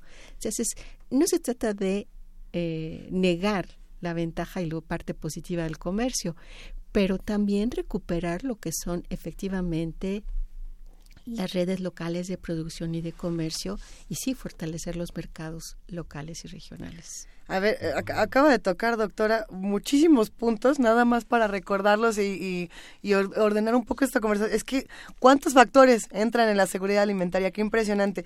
Distribución, nutrición, salud pública, producción, empleo, hábitos, costumbres, costos, sector campesino, pueblos originarios, redes de producción. Son muchísimas las cosas que entran en juego y que a veces no tomamos en cuenta. Eh, por ejemplo, aquí nos escribe Pablo Extinto y nos dice, es que es más el hambre que la comida. Y, luego dice, ¿cómo hablar del Día de la Alimentación si miles de millones de personas viven hambruna? ¿Realmente es más el hambre que la comida o el problema es la distribución de los alimentos? El problema es el acceso. El acceso. El acceso combinado efectivamente con la distribución, pero por eso decía, en el acceso lo que influye es tu nivel de ingreso. Y justamente eh, tu nivel de ingreso o tu capacidad de producir, si estás en el campo y no tienes tierra, pues es lo que hace que en México la, la prevalencia de carencia alimentaria sea superior que en las ciudades. Ahora, ¿por qué hablamos del Día Mundial de la Alimentación y no del hambre? Bueno, yo creo que es, va combinado. Eh, en el mundo, por segundo año consecutivo, 2017, aumentó el número de personas que padecen hambre en el mundo. 821 millones. Eso es lo que nos da el informe de la FAO hoy para sobre la seguridad alimentaria en el mundo y que es un informe que se produce por la FAO y otros organismos de Naciones Unidas. Entonces, esa es una preocupación. Y, y, el, y lo que ellos destacan este año es el tema, bueno, si el año pasado era el tema de las crisis eh, políticas, conflictos armados, este año más bien revisan el tema cambio climático y la resiliencia. Sí. Dices, te voy a agregar ya otra, otro tema a la lista. Esto es lo que estaba pensando. Pero es que casi, casi si tú quieres para ordenarlo, normalmente hablamos de cuatro dimensiones. Disponibilidad de alimentos, acceso a los alimentos, estabilidad en la producción y en el, y en el acceso. Y el cuarto es la apropiación por el, por el organismo, o sea, la, el aprovechamiento que tiene la persona de lo que come. Okay, y cada una de esas tiene todas las demás. Y fíjate una cosa bien interesante. La alimentación, si la ves en, esas, en esa perspectiva, te va cruzando todos los objetivos de desarrollo sustentable de la Agenda 2030. Está, está interesantísimo. A ver, ¿qué pasa cuando tenemos todos estos factores en juego eh, y de pronto en un país como, México, en, 2018, hablamos de gravísimos problemas de obesidad, de diabetes y de otros padecimientos que se relacionan directamente con nuestra alimentación? Eh, no, no quiero decir de quién es el problema ni de quién es la culpa, porque tendríamos que ser una larga lista de cosas, pero ¿qué pasó ahí? ¿Qué fue lo que pasó en los últimos años para que llegáramos al punto en el que estamos? Bueno, está combinado varios factores y desafortunadamente no es problema único de México, aunque llevamos mucho de la, eh, las ventajas o estamos en los primeros lugares. Hay dos cambios o tres por lo menos muy importantes que destacar. Uno es el cambio en la forma de vida. Hemos pasado no nada más nosotros a un estilo de vida más sedentario, O sea, lo que antes en la infancia de muchos de ustedes y mía, pues el juego era en la calle, ¿no? Te la pasabas jugando en la calle, corriendo, eh, andando en bicicleta, etcétera. Eh, la gente caminaba mucho, eh, no usabas tan, no existían tantos elevadores, subías y bajabas escaleras, o sea, parte de la vida sedentaria. Segundo, sí es cierto el cambio en también en la incorporación de la mujer al trabajo, que ha cambiado, cambió la tecnología de los alimentos para preservarlos y pues mucho incluye sal, azúcares, que eso ya ha modificado lo que vas consumiendo. Tercero es efectivamente también toda la ultra, el ultraprocesamiento de los alimentos que incorporan muchas eh, grasas, de nuevo sales, azúcares, etcétera, lo que va haciendo que efectivamente lo que comes no es lo que metabolizas. Y ahí sí tenemos problemas de educación nutricional, de información, de publicidad. O sea, no es lo mismo comerte una cajita de cereal que por cierto es muy cara, pero que tiene una cantidad de azúcar impresionante, pues que un plato de avena que no tiene más allá que el cereal mismo. Eso, eso estaba interesante porque es justamente hablar de la apropiación, pero en términos de acceso, ¿cuánto cuesta comprarse la avena y cuánto cuesta comprarse una sopa instantánea en la tienda más cercana que tienes porque no tienes el tiempo ni el dinero para tener una comida más, llamémosla, sustentable? O no sé cuál sería el término. Es saludable. Yo diría que sería saludable. Lo que estaríamos preocupados es por tener un sistema alimentario sostenible y saludable. eh, el tema de los precios, sí, efectivamente, siempre vas a oír a alguien que va a decir, bueno, si me van a salir más, más baratos, un cinco tacos, pero fuertes comparado con una ensalada, pues voy, me voy a ir por los tacos y no por la ensalada, que además me vaya a dejar quedar con hambre. El, el tema es la combinación y las cantidades, ¿no? y no necesariamente eh, el producto en sí. ¿Te imaginas decir que está como la tortilla, cómo que la vamos a dejar? Para nada. No, el tema es cómo lo combinas y qué comes y qué dejas de comer. Pero en este caso en particular, cuando dices, bueno, no le vamos a echar la culpa, no es un problema individual, si te das cuenta. Es como, sería decir, bueno, pero ¿por qué si ustedes, cómo se le ocurre seguir comiendo eso? Es muy fuerte el tema eh, realmente de publicidad y de mercadeo y de poca información para el consumidor. Si bien hay un montón de trabajo para que lo que compras diga cuál es el contenido, pues hasta ahorita no hemos llegado a algo tan sencillo como lo que hay en Chile, que tú tienes productos en donde te dicen, este es peligroso, alto en sal, alto en azúcar. No, aquí tienes que andar contando, a ver, si es el 25% del consumo que me corresponde a los 2.000 miligramos de sodio, ándale, pues calcúlale todo el día para ver si realmente lo haces. Y, justamente abonando un poco a estos, a estos factores que, que influyen en la alimentación y en la seguridad alimentaria, eh, en estos días en el marco del Día eh, Mundial de la Alimentación, el secretario de Economía, Ildefonso Guajardo Villarreal, eh, dijo algo así, voy, a intentar citarlo, estaba buscando la cita exacta, dijo, los pobres no comen gasolina, comen tortilla, pollo, leche, huevo. Esto lo dijo para defender justamente eh, la política económica de, Enrique Peña Nieto, del sexenio. En estos seis años, ¿qué pasó con esta política económica y cómo se relacionó con la alimentación? Entiendo lo que, o sea, todos entendemos lo que quería decir, pero tan desafortunado y tan y tan falso, porque la comida se mueve. Exactamente. O sea, lo acabas de decir. Por supuesto que no comen gasolina, pero la gente, nadie come gasolina. Entonces, el tema ahí en precios es que fíjate que es interesante. Si tú divides el índice de precios al consumidor general y el índice de precios de los alimentos, ha subido más el índice de precios de los alimentos. Y si tú ves cuánto gasta la gente en alimentos, pues digamos, si en general, en promedio nacional, los hogares el, gastan el 30% de su presupuesto, de su gasto en alimentos, la gente más pobre de los deciles más bajos de ingreso pueden llegar a gastar hasta el 50% de su ingreso en alimentos. Entonces, súbele el precio a los alimentos y por supuesto que le impacta. Y si el precio del alimento se llevó el aumento en la gasolina, pues por supuesto que le afecta. Sin duda. Bueno, por lo, por lo menos ya tenemos eh, resuelto el misterio de qué era lo que quería decir el defensa Guajardo. Grave, grave que, que eso se, se normalice también en el país. Pero bueno, hay muchas otras preguntas de este lado. Sí, hay, hay, hay, hay, espacios educativos para eh, balancear la alimentación. Eso se comenta, digamos, no sé, pienso en un kilo de avena, más o menos una avena de buena calidad, cuesta alrededor de 19 pesos y, y rinde como para un equivalente de unas casi ocho cajas de cereal azucarado de hojuelas, digamos, ¿no? Eh, muy buena, muy buena estimación, efectivamente. Eh, el, el, tema justamente de educación nutricional es que no estamos teniendo los esquemas indispensables.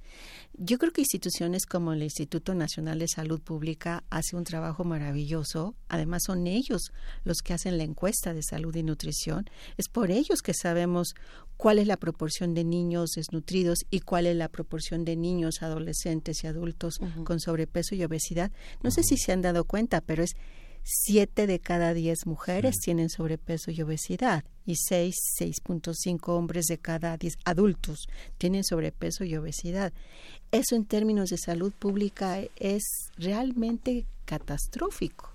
Salud pública porque lo que representa atender las enfermedades que asocian, se asocian con el sobrepeso. Entonces, regresando al tema educación, no, no creo que tengamos hasta la fecha esquemas suficientes de educación y de formación. Esto a veces viene un poco en algunas escuelas cuando a las mamás les dicen cuál es la colación que preparen para sus niños. Algunas sí están haciendo ese esfuerzo enorme de preparar la colación de cada semana en donde van combinando más de una manera más saludable. Pero igual todavía tenemos ese tema, no sé si ustedes recuerdan, sí hubo una ley para eh, restringir la venta de alimentos chatarra en las escuelas. Sí, sí, sí. Y lo que pasó finalmente fue más bien que se redujeron las dosis, ¿no? O sea, más, más el tamaño más chiquito. Al final se encarece pero no se ataca el problema de fondo. Entonces, sí, en las escuelas no se vende, pero en las afueras, pues sí hay. Entonces, es, es realmente un proceso de, de, de formación para, pues de educación para los padres, pero pues ya ves que no todo hablábamos de los tiempos, ¿verdad? Sí. Los tiempos y la capacidad que pueden tener las mamás de estar eh, atentas a todo eso. Sí, es un, es un desafío, pero cuando les toca enfermar a estos niños, sí reaccionan súper positivamente a, buscar cuál es la, razón. Que, que, ahí también entran factores interesantes. Yo creo la reconfiguración de los modelos familiares eh, actualmente, por supuesto que, que ha cambiado la manera en la que nos alimentamos y en la que entendemos eh, cómo comer o cómo no comer. decir, bueno, es que antes se acostumbraba que son las mamás las que preparan el lunch, las que preparan la comida, y de pronto es como, bueno, pues ahora las mamás trabajan y usted prepárese su lunch y a ver ahora cómo le vamos a hacer de este y empiezan a cambiar los modelos y de pronto no sabemos bien a bien ni hombres ni mujeres ni niños ni niñas ni perros ni gatos cómo eran y qué teníamos que comer. Pero en ese sentido hay algunas preguntas por acá que están interesantísimas. Por ejemplo Héctor García nos dice no hay que olvidar el tema de soberanía alimentaria que ya nos lo había recordado también Alberquita en redes sociales. Dice habrá problema en el futuro con estos temas con soberanía alimentaria eh, yo creo que es importante, muy importante el tema. Fíjate que en algún momento había como una discusión entre de qué hablamos, si de seguridad o de soberanía. En realidad, soberanía, que es un concepto que introdujo una organización campesina internacional, Vía Campesina, ellos fueron los que lo introdujeron en la época de la Cumbre Mundial de la Alimentación del 96. Ah. es, es interesante porque es más bien como decir, bueno, no tenemos por qué seguir el esquema o el modelo global tendríamos que tener capacidad para hacer, no tomar nosotros nuestras propias decisiones. Yo creo que eso, desde ese punto de vista, es muy importante considerarlo como derecho soberano. El tema es de que las relaciones económicas, sociales, la, las características de tus recursos naturales, tu capacidad de producir, van modificando esa hasta dónde puedes tomar todas las decisiones tal y como tú piensas que, bueno, no tú como persona, pero digamos el conjunto de la sociedad considera que es lo más pertinente. Entonces, mínimo el tema de seguridad en alimentación es un tema que puede llegar a ser de seguridad nacional. En, hace ocho años, siete años, ocho años, en el 2007-2008, cuando subieron los precios de los alimentos a nivel internacional, no sé si se recuerdan, pero en seis meses subió tres veces el precio del arroz, se duplicó el del trigo, el del maíz, etcétera pues hubo un momento en que y pero qué pasó fue una combinación de factores pero entre otros pues los precios los países exportadores dijeron, espérame tantito, yo mejor guardo más reservas y hubo escasez realmente en el mercado internacional. Entonces, como que se llegó a considerar este tema, llegó realmente a Naciones Unidas y ya no nada más en el seno de la FAO, sino a un nivel más amplio como, como sociedad global de plantearse, bueno, pero este es un tema de seguridad nacional, tú no puedes eh, depender de lo que es la base de tu alimentación si no has considerado estrategias para hacer frente a este tema. Sabemos, sabemos que se tiene que ir. Pero todavía no está a tiempo de una preguntita más. Este, este, este, este, tema que se trató muchísimo, el tema del Tratado de Libre Comercio y la industria este, del agro, esa, esa, ese proyecto salinista de establecer un país que se comunicara con el mundo a través de también de esta de, este aspecto. No sé uno ve cualquier buffet en Estados Unidos y está el mundo en esos buffets pero es un mundo de altísimos costos eh, comerciales y de distribución. Cuando cuando uno piensa en el Tratado de Libre Comercio y los resultados que ha tenido en la industria agroalimentaria qué, qué podemos pensar y qué pedir para un Tratado de Libre Comercio como el que firmamos ahora en en los tratados hay, eh, siempre estamos hablando de que hay ganadores y perdedores. Y México se presenta como una potencia agroexportadora que finalmente hemos logrado tener un superávit en nuestra balanza comercial agroexportadora. Y a eso contribuye bastante las exportaciones de cerveza, de tequila, evidentemente aguacate, jitomate, etcétera. Pero el tema ese que tenemos es cuidar un poco o tener una definición de política sobre los alimentos estratégicos, porque la contraparte de esa historia es de que la tercera parte del consumo de los alimentos básicos sí los importamos. Entonces, no necesariamente podemos producir todo. La tercera parte.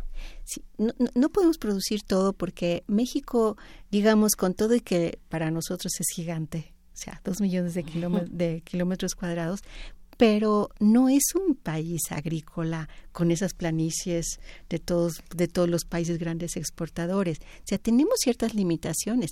Lo que tenemos que tener claro es cuál es nuestro capital natural y cómo lo vamos a proteger para que sea la base ahora y continua de la, de la producción de alimentos. Y ahí es a donde entran entre los perdedores, han estado los campesinos, y son los campesinos los guardianes de la bioseguridad, de la seguridad de la biodiversidad. Entonces, ahí es a donde tiene que entrar un poco como más claridad en dónde invertimos, en dónde se va el gasto público, en dónde se invierte, cuál es la investigación, cuál es la asistencia técnica. O sea, los campesinos pobres no tienen por qué ser sujetos de una política social de programas alimentarios, sino una política que combine con lo productivo y con lo ambiental. Entonces tenemos ahí un reto gigantesco, o sea, no es que sea tan fácil, pero digamos, un dato nada más casi para cerrar, el 20% de la población en México tiene carencia alimentaria. Ese porcentaje es más alto en el campo, es 25, y entre población indígena es 31%. ¿Se imaginan? Es la tercera parte de la población indígena con carencia alimentaria. Y hay 44% de los hogares en México que tienen acceso a algún programa alimentario. Si no hubiera esos programas, estaríamos todavía en situaciones más, más severas.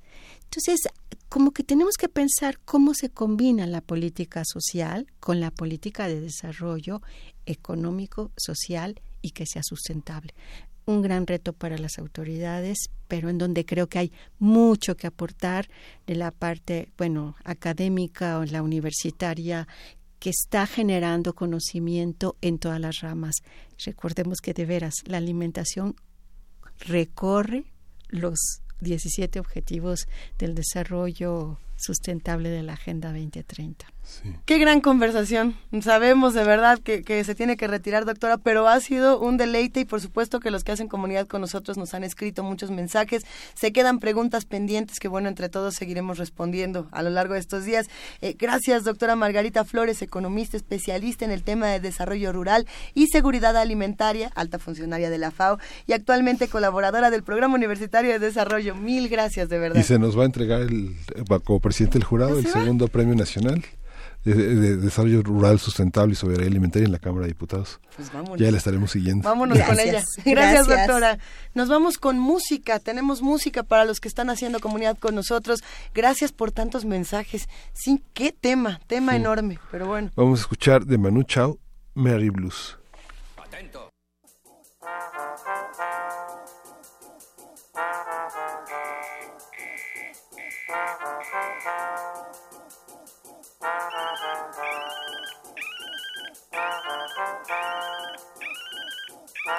Station tal boring tal. This station tal boring tal. This station tal boring tal. This station tal boring tal. This station tal boring tal. This station tal boring tal.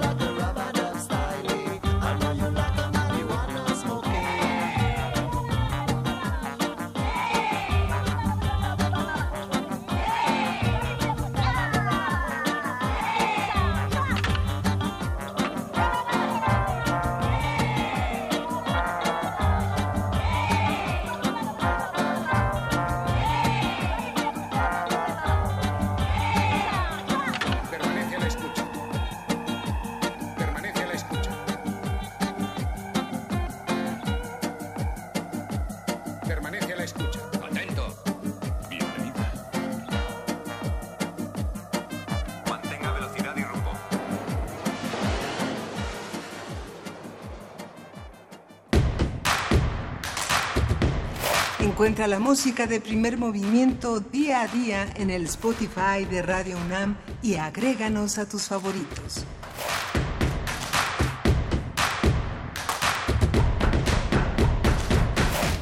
que dice Frida Saldívar que regalemos los libros y ya luego lo que sea que queramos hacer, pero primero vamos a regalar libros, Miguel Ángel Quemain. Sí, como hace tanto tiempo que no te oigo hablar, quisiera darte una ocasión para ello.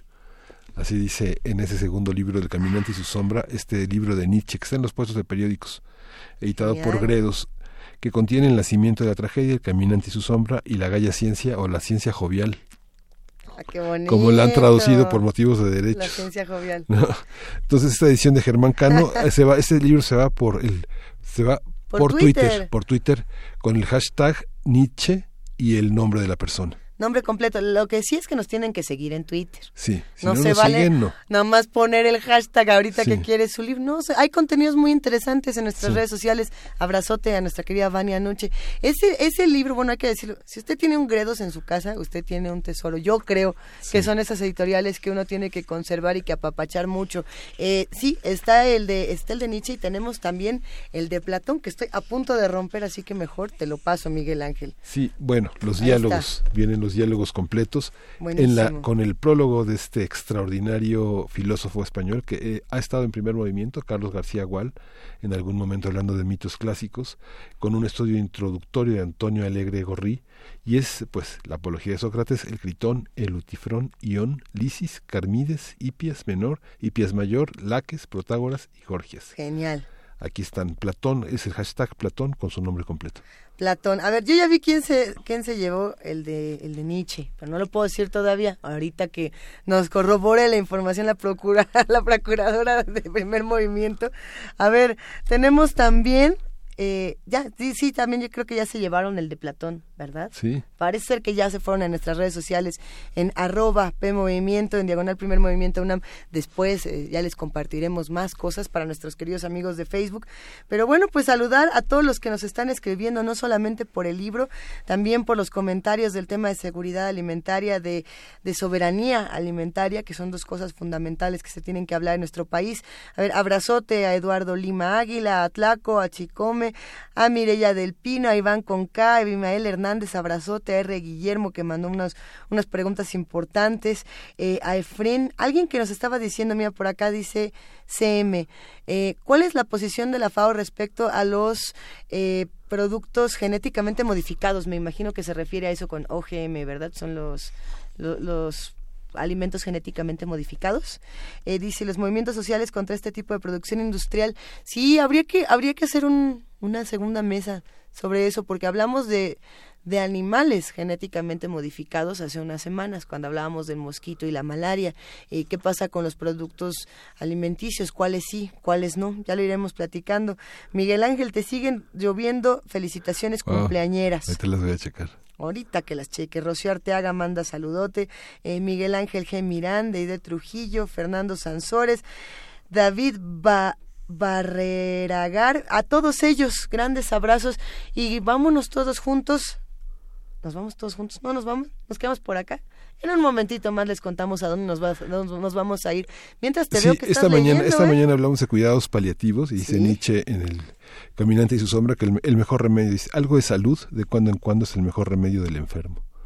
Esos son los cuidados paliativos. Oye, pero tenías otra cita por ahí que estaba durísima. Que esa no viene con Nietzsche, esa venía. Ah, sí. ¿Viene en Quijote? Viene el Quijote en la segunda parte donde dice este la mejor salsa es el hambre. Está Por eso comen los pobres con tanto entusiasmo.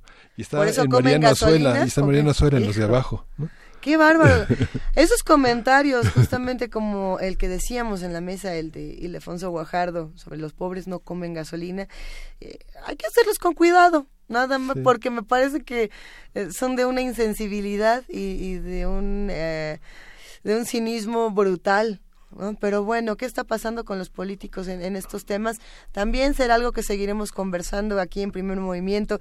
Llámenos, estamos en el 55 36 43 39. Escríbanos en arroba P Movimiento, en diagonal Primer Movimiento UNAM. Y bueno, eh, quédense en Radio UNAM porque después de este programa tenemos un ratito más para hablar de Miguel Ángel Granados Chapa. Miguel Ángel Granados Chapa, que en 2011, hace siete años ya no está con nosotros, dejó estos micrófonos a los que estuvo hasta casi el último día y va a estar conduciendo Benito Taibo, eh, el escritor Benito Taibo, con Humberto Musacchio y eh, Tomás Granados, eh, cercanos, cercanos, íntimamente cercanos a Miguel Ángel Granados a las 11 de la mañana aquí en Radio UNAM en un programa especial. Y dicho esto, escuchemos un momento esta música y a ver quién se nos aparece en la línea.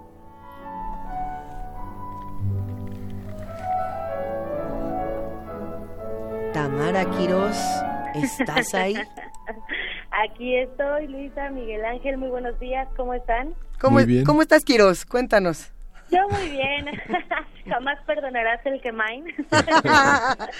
Nos da muchísimo gusto escucharte y hablar del Festival también. Internacional Cervantino, cuéntanos. Así es, bueno, primero sí quiero decirles que Quemain es Quemain desde hace muchísimos años en la FES Aragón. Por eso, por eso sí me atrevo a hablarle a Miguel Ángel. Pero bueno, qué gusto saludarlos y también saludar a todos aquellos que escuchan Primer Movimiento. Efectivamente, Luisa, sigo en la fiesta del espíritu en Guanajuato. Este lugar mágico que cada, cada que lo visitas descubres algo diferente. Uno de los lugares que no pueden dejar de visitar es el Templo de la Valenciana y bueno, también es conocido como el Templo de San Cayetano debido al patrón de los mineros. Este templo con su fachada de cantera te invita a entrar y una vez que lo haces, lo primero que verás será un altar y retablos cubiertos de oro laminado muy al estilo churrigueresco. Este templo es uno de los escenarios del Festival Internacional Cervantino. Hace unos días se presentó la violonchelista británica Natalie Klein, cuya interpretación ha sido elogiada por su asombrosa gama de colores y también la gran variedad de estilos expresivos y a quien estábamos escuchando eh, al momento de iniciar este enlace. A pesar de su breve número que ha provocado que los musicólogos y críticos se nieguen a considerar que las sonatas para violonchelo y piano de Beethoven integren un ciclo, bueno, pues la violonchelista británica Natalie Klein tocó dentro del proyecto Beethoven que impulsa el festival con el propósito de acercar al público a la obra de este compositor que, bueno, es fundamental para la literatura musical de Occidente. También les cuento que en este mismo templo el próximo sábado se presentará Saffron, una agrupación integrada por músicos de la India, Irán y también de Estados Unidos. Esta agrupación propone una formación basada en una voz y tres instrumentos que cubren las sonoridades y colores del teclado, las cuerdas punteadas y el aliento mixto madera-metal. Así que si ustedes piensan venir a Guanajuato, bueno, este concierto es una excelente opción para disfrutar de las actividades del Cervantino. O si se encuentran en la Ciudad de México, les comento que Saffron se va a presentar también en la Casa del Lago Juan José Arreola, allá en el bosque de Chapultepec. Y bueno, también este festival ha habido mucho teatro. Este año los entremeses cervantinos celebran su, su 65 aniversario. Estos entremeses que fueron un hito al momento de su debut, hoy, seis décadas y media después, constituyen algo más que una obra teatral, pues son parte de la identidad de Guanajuato. Son una tradición arraigada en el imaginario colectivo y en esta edición 46 del Festival Internacional Cervantino se han presentado piezas tradicionales entre las que destaca eh, pues son tres las que destacan y bueno, se presentan en el espacio que los vio nacer, que es la Plaza de San Roque. El público puede disfrutar de las funciones también el viernes 26, el sábado 27 de octubre, todos a las 9 de la noche, la cita siempre es puntual. Y bueno, acorde al eje temático El futuro es hoy, también se han presentado obras que abordan temas como el cambio climático, la contaminación y el rescate del medio ambiente. Por ejemplo, ya se presentó en la capital y también en León, una de las sedes del Cervantino, la obra Plástico de la compañía canadiense Puzzle Teatro. Esta obra eh, tiene como personajes principales marionetas hechos de bolsas de plástico. Juegan con las formas, los tamaños, la textura y crean personajes monstruosos que se comen entre sí. Se pelean durante años y al final pues hay un mensaje ecológico. Las, las bolsas están comiendo, por decirlo así, nuestros espacios y su uso desmedido ha contaminado gran parte de nuestro planeta. Y bueno, creo que cada quien hace lo que puede desde su trinchera y esta compañía busca la reflexión de los, de, de los espectadores mediante el arte y creo también que es una buena propuesta, sobre todo para el público infantil y bueno, también para que ya no usemos tantas bolsas de plástico. Claro, y, y fíjate, Tamara, brevemente que uh, nos habían comentado en otras ocasiones la, la, falta de actividades para niños en el Festival Internacional Cervantino. Y, y no, al parecer hay muchas y, y tienen justamente mensajes muy interesantes, distintos discursos. Así es. Esta, eh, bueno, plástico es, es una de ellas y creo que también, bueno, sí cumple su cometido. Y otra de las propuestas escénicas de este Cervantino es Estado Vegetal. Este es un monólogo polifónico escrito por la dramaturga chilena Manuela Infante e interpretado por Marcela Salinas, quien da vida a una serie de personajes relacionados entre sí que tienen como hilo conductor el choque de un motociclista con un árbol. Se pone a reflexionar si la culpa es del motociclista o del árbol, el motociclista que se mueve o el árbol que inerte, no le pasa nada. Esta pieza propone una forma muy diferente de pensar, aborda la otredad explorando conceptos de inteligencia desde un estado vegetal. Vamos a escuchar un fragmento de esta obra. Venga. No continuemos más por la ruta inmadura del animal. Que el mundo vuelva a ser una pura bola verde. Un estado soberano Que sean paisajistas los que en algún futuro cercano lo quieran pintar. Soy el último animal. Venid. Dejadme hacer lo que los animales hacen y las plantas no. Dejadme Esta puesta en escena, escrita y dirigida por Infante, se basa en los pensamientos Ay, filosóficos de. Michel Marder y en los neurobiológicos vegetales de Stefano Mancuso. Sondea los modos en que los conceptos como la inteligencia, el alma o la comunicación vegetal pueden transformar la creatividad. Y de hecho es, o sea, si las plantas sienten, nosotros les hablamos a las plantas, ¿por qué les hablamos a las plantas? Y bueno, ellas también buscan eh, eh, esos espacios de echar raíz, entonces esta obra sí te hace pensar un poquito, bueno, mucho yo diría, eh, claro. a través de este monólogo, pues qué es lo que realmente estamos haciendo con los espacios, con, con las grandes urbes sobre todo. Interesantísimo, querida Tamara. Fíjate que ya compartimos las imágenes en las redes sociales de Primer Movimiento para que todos Ah, puedan acercarse a esta puesta en escena. Excelente, muy bien Luisa, pues hasta aquí la información de la cuadragésima sexta edición del Festival Internacional Cervantino. ¿A dónde Y- te vas a ir hoy? Ángel, hoy se espera en la Lóndiga la participación del ballet folclórico de Amalia Fernández, que es como que un poquito lo que está sonando más. Y también mañana les voy a llevar ya como un resumen de todo lo que lo que he visto en este festival, porque ya mañana es la última participación que tengo con ustedes. ¿Cómo? ¿Por Sí, qué? Pues porque se termina, se termina la No, ¿qué? cobertura, Luisa. Ahora te quedas, Tamara. Ahora te quedas. Yo encantada me quedaba de este lado, pero muy importante también comentarles al auditorio que los chicos de resistencia modulada van a tener también cobertura, entonces Ah. se pueden trasladar eh, no de la mañana, sino a, a la noche para escuchar esa cobertura a través de los micrófonos de resistencia modulada. ¿Se va todo resis para, para Guanajuato? No, solamente vienen a cubrir algunos. Excelente. Bueno, nos dará muchísimo gusto saludarlos. A ver si hacemos que se levanten temprano e- e- esos niños vampiros. Ándale. Gracias, Tamara. Te mandamos un abrazote. Luisa, también les mando un fuerte abrazo, les regreso los micrófonos allá Adolfo Prieto 133. Venga, pues micrófonos de vuelta aquí a la Ciudad de México, nada más para dar las gracias a los que hacen comunidad con nosotros y despedirnos de este programa. Miguel Ángel, feliz cumpleaños. Gracias, Lisa. Hoy voy a estar a la Orquesta Sinfónica de Israel en Bellas Artes, hoy y mañana a las 8 de la noche. Vale la pena ¿Vas a ir? a la gente de Rishon Lesión.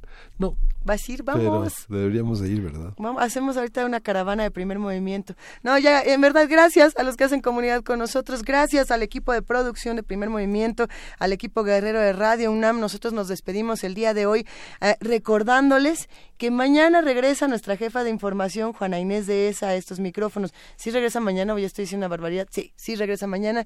Y nos dará muchísimo gusto recibirla para todos los que han estado escribiendo, preguntando, mandándole a papachos. No se preocupen, póngale mañana a las 7 de la mañana y verá que se les aparece. Eh, nos escuchamos mañana. Ahora Gracias. Esto fue Primer Movimiento. el mundo desde la universidad. Radio UNAM presentó Primer Movimiento. El mundo desde la universidad.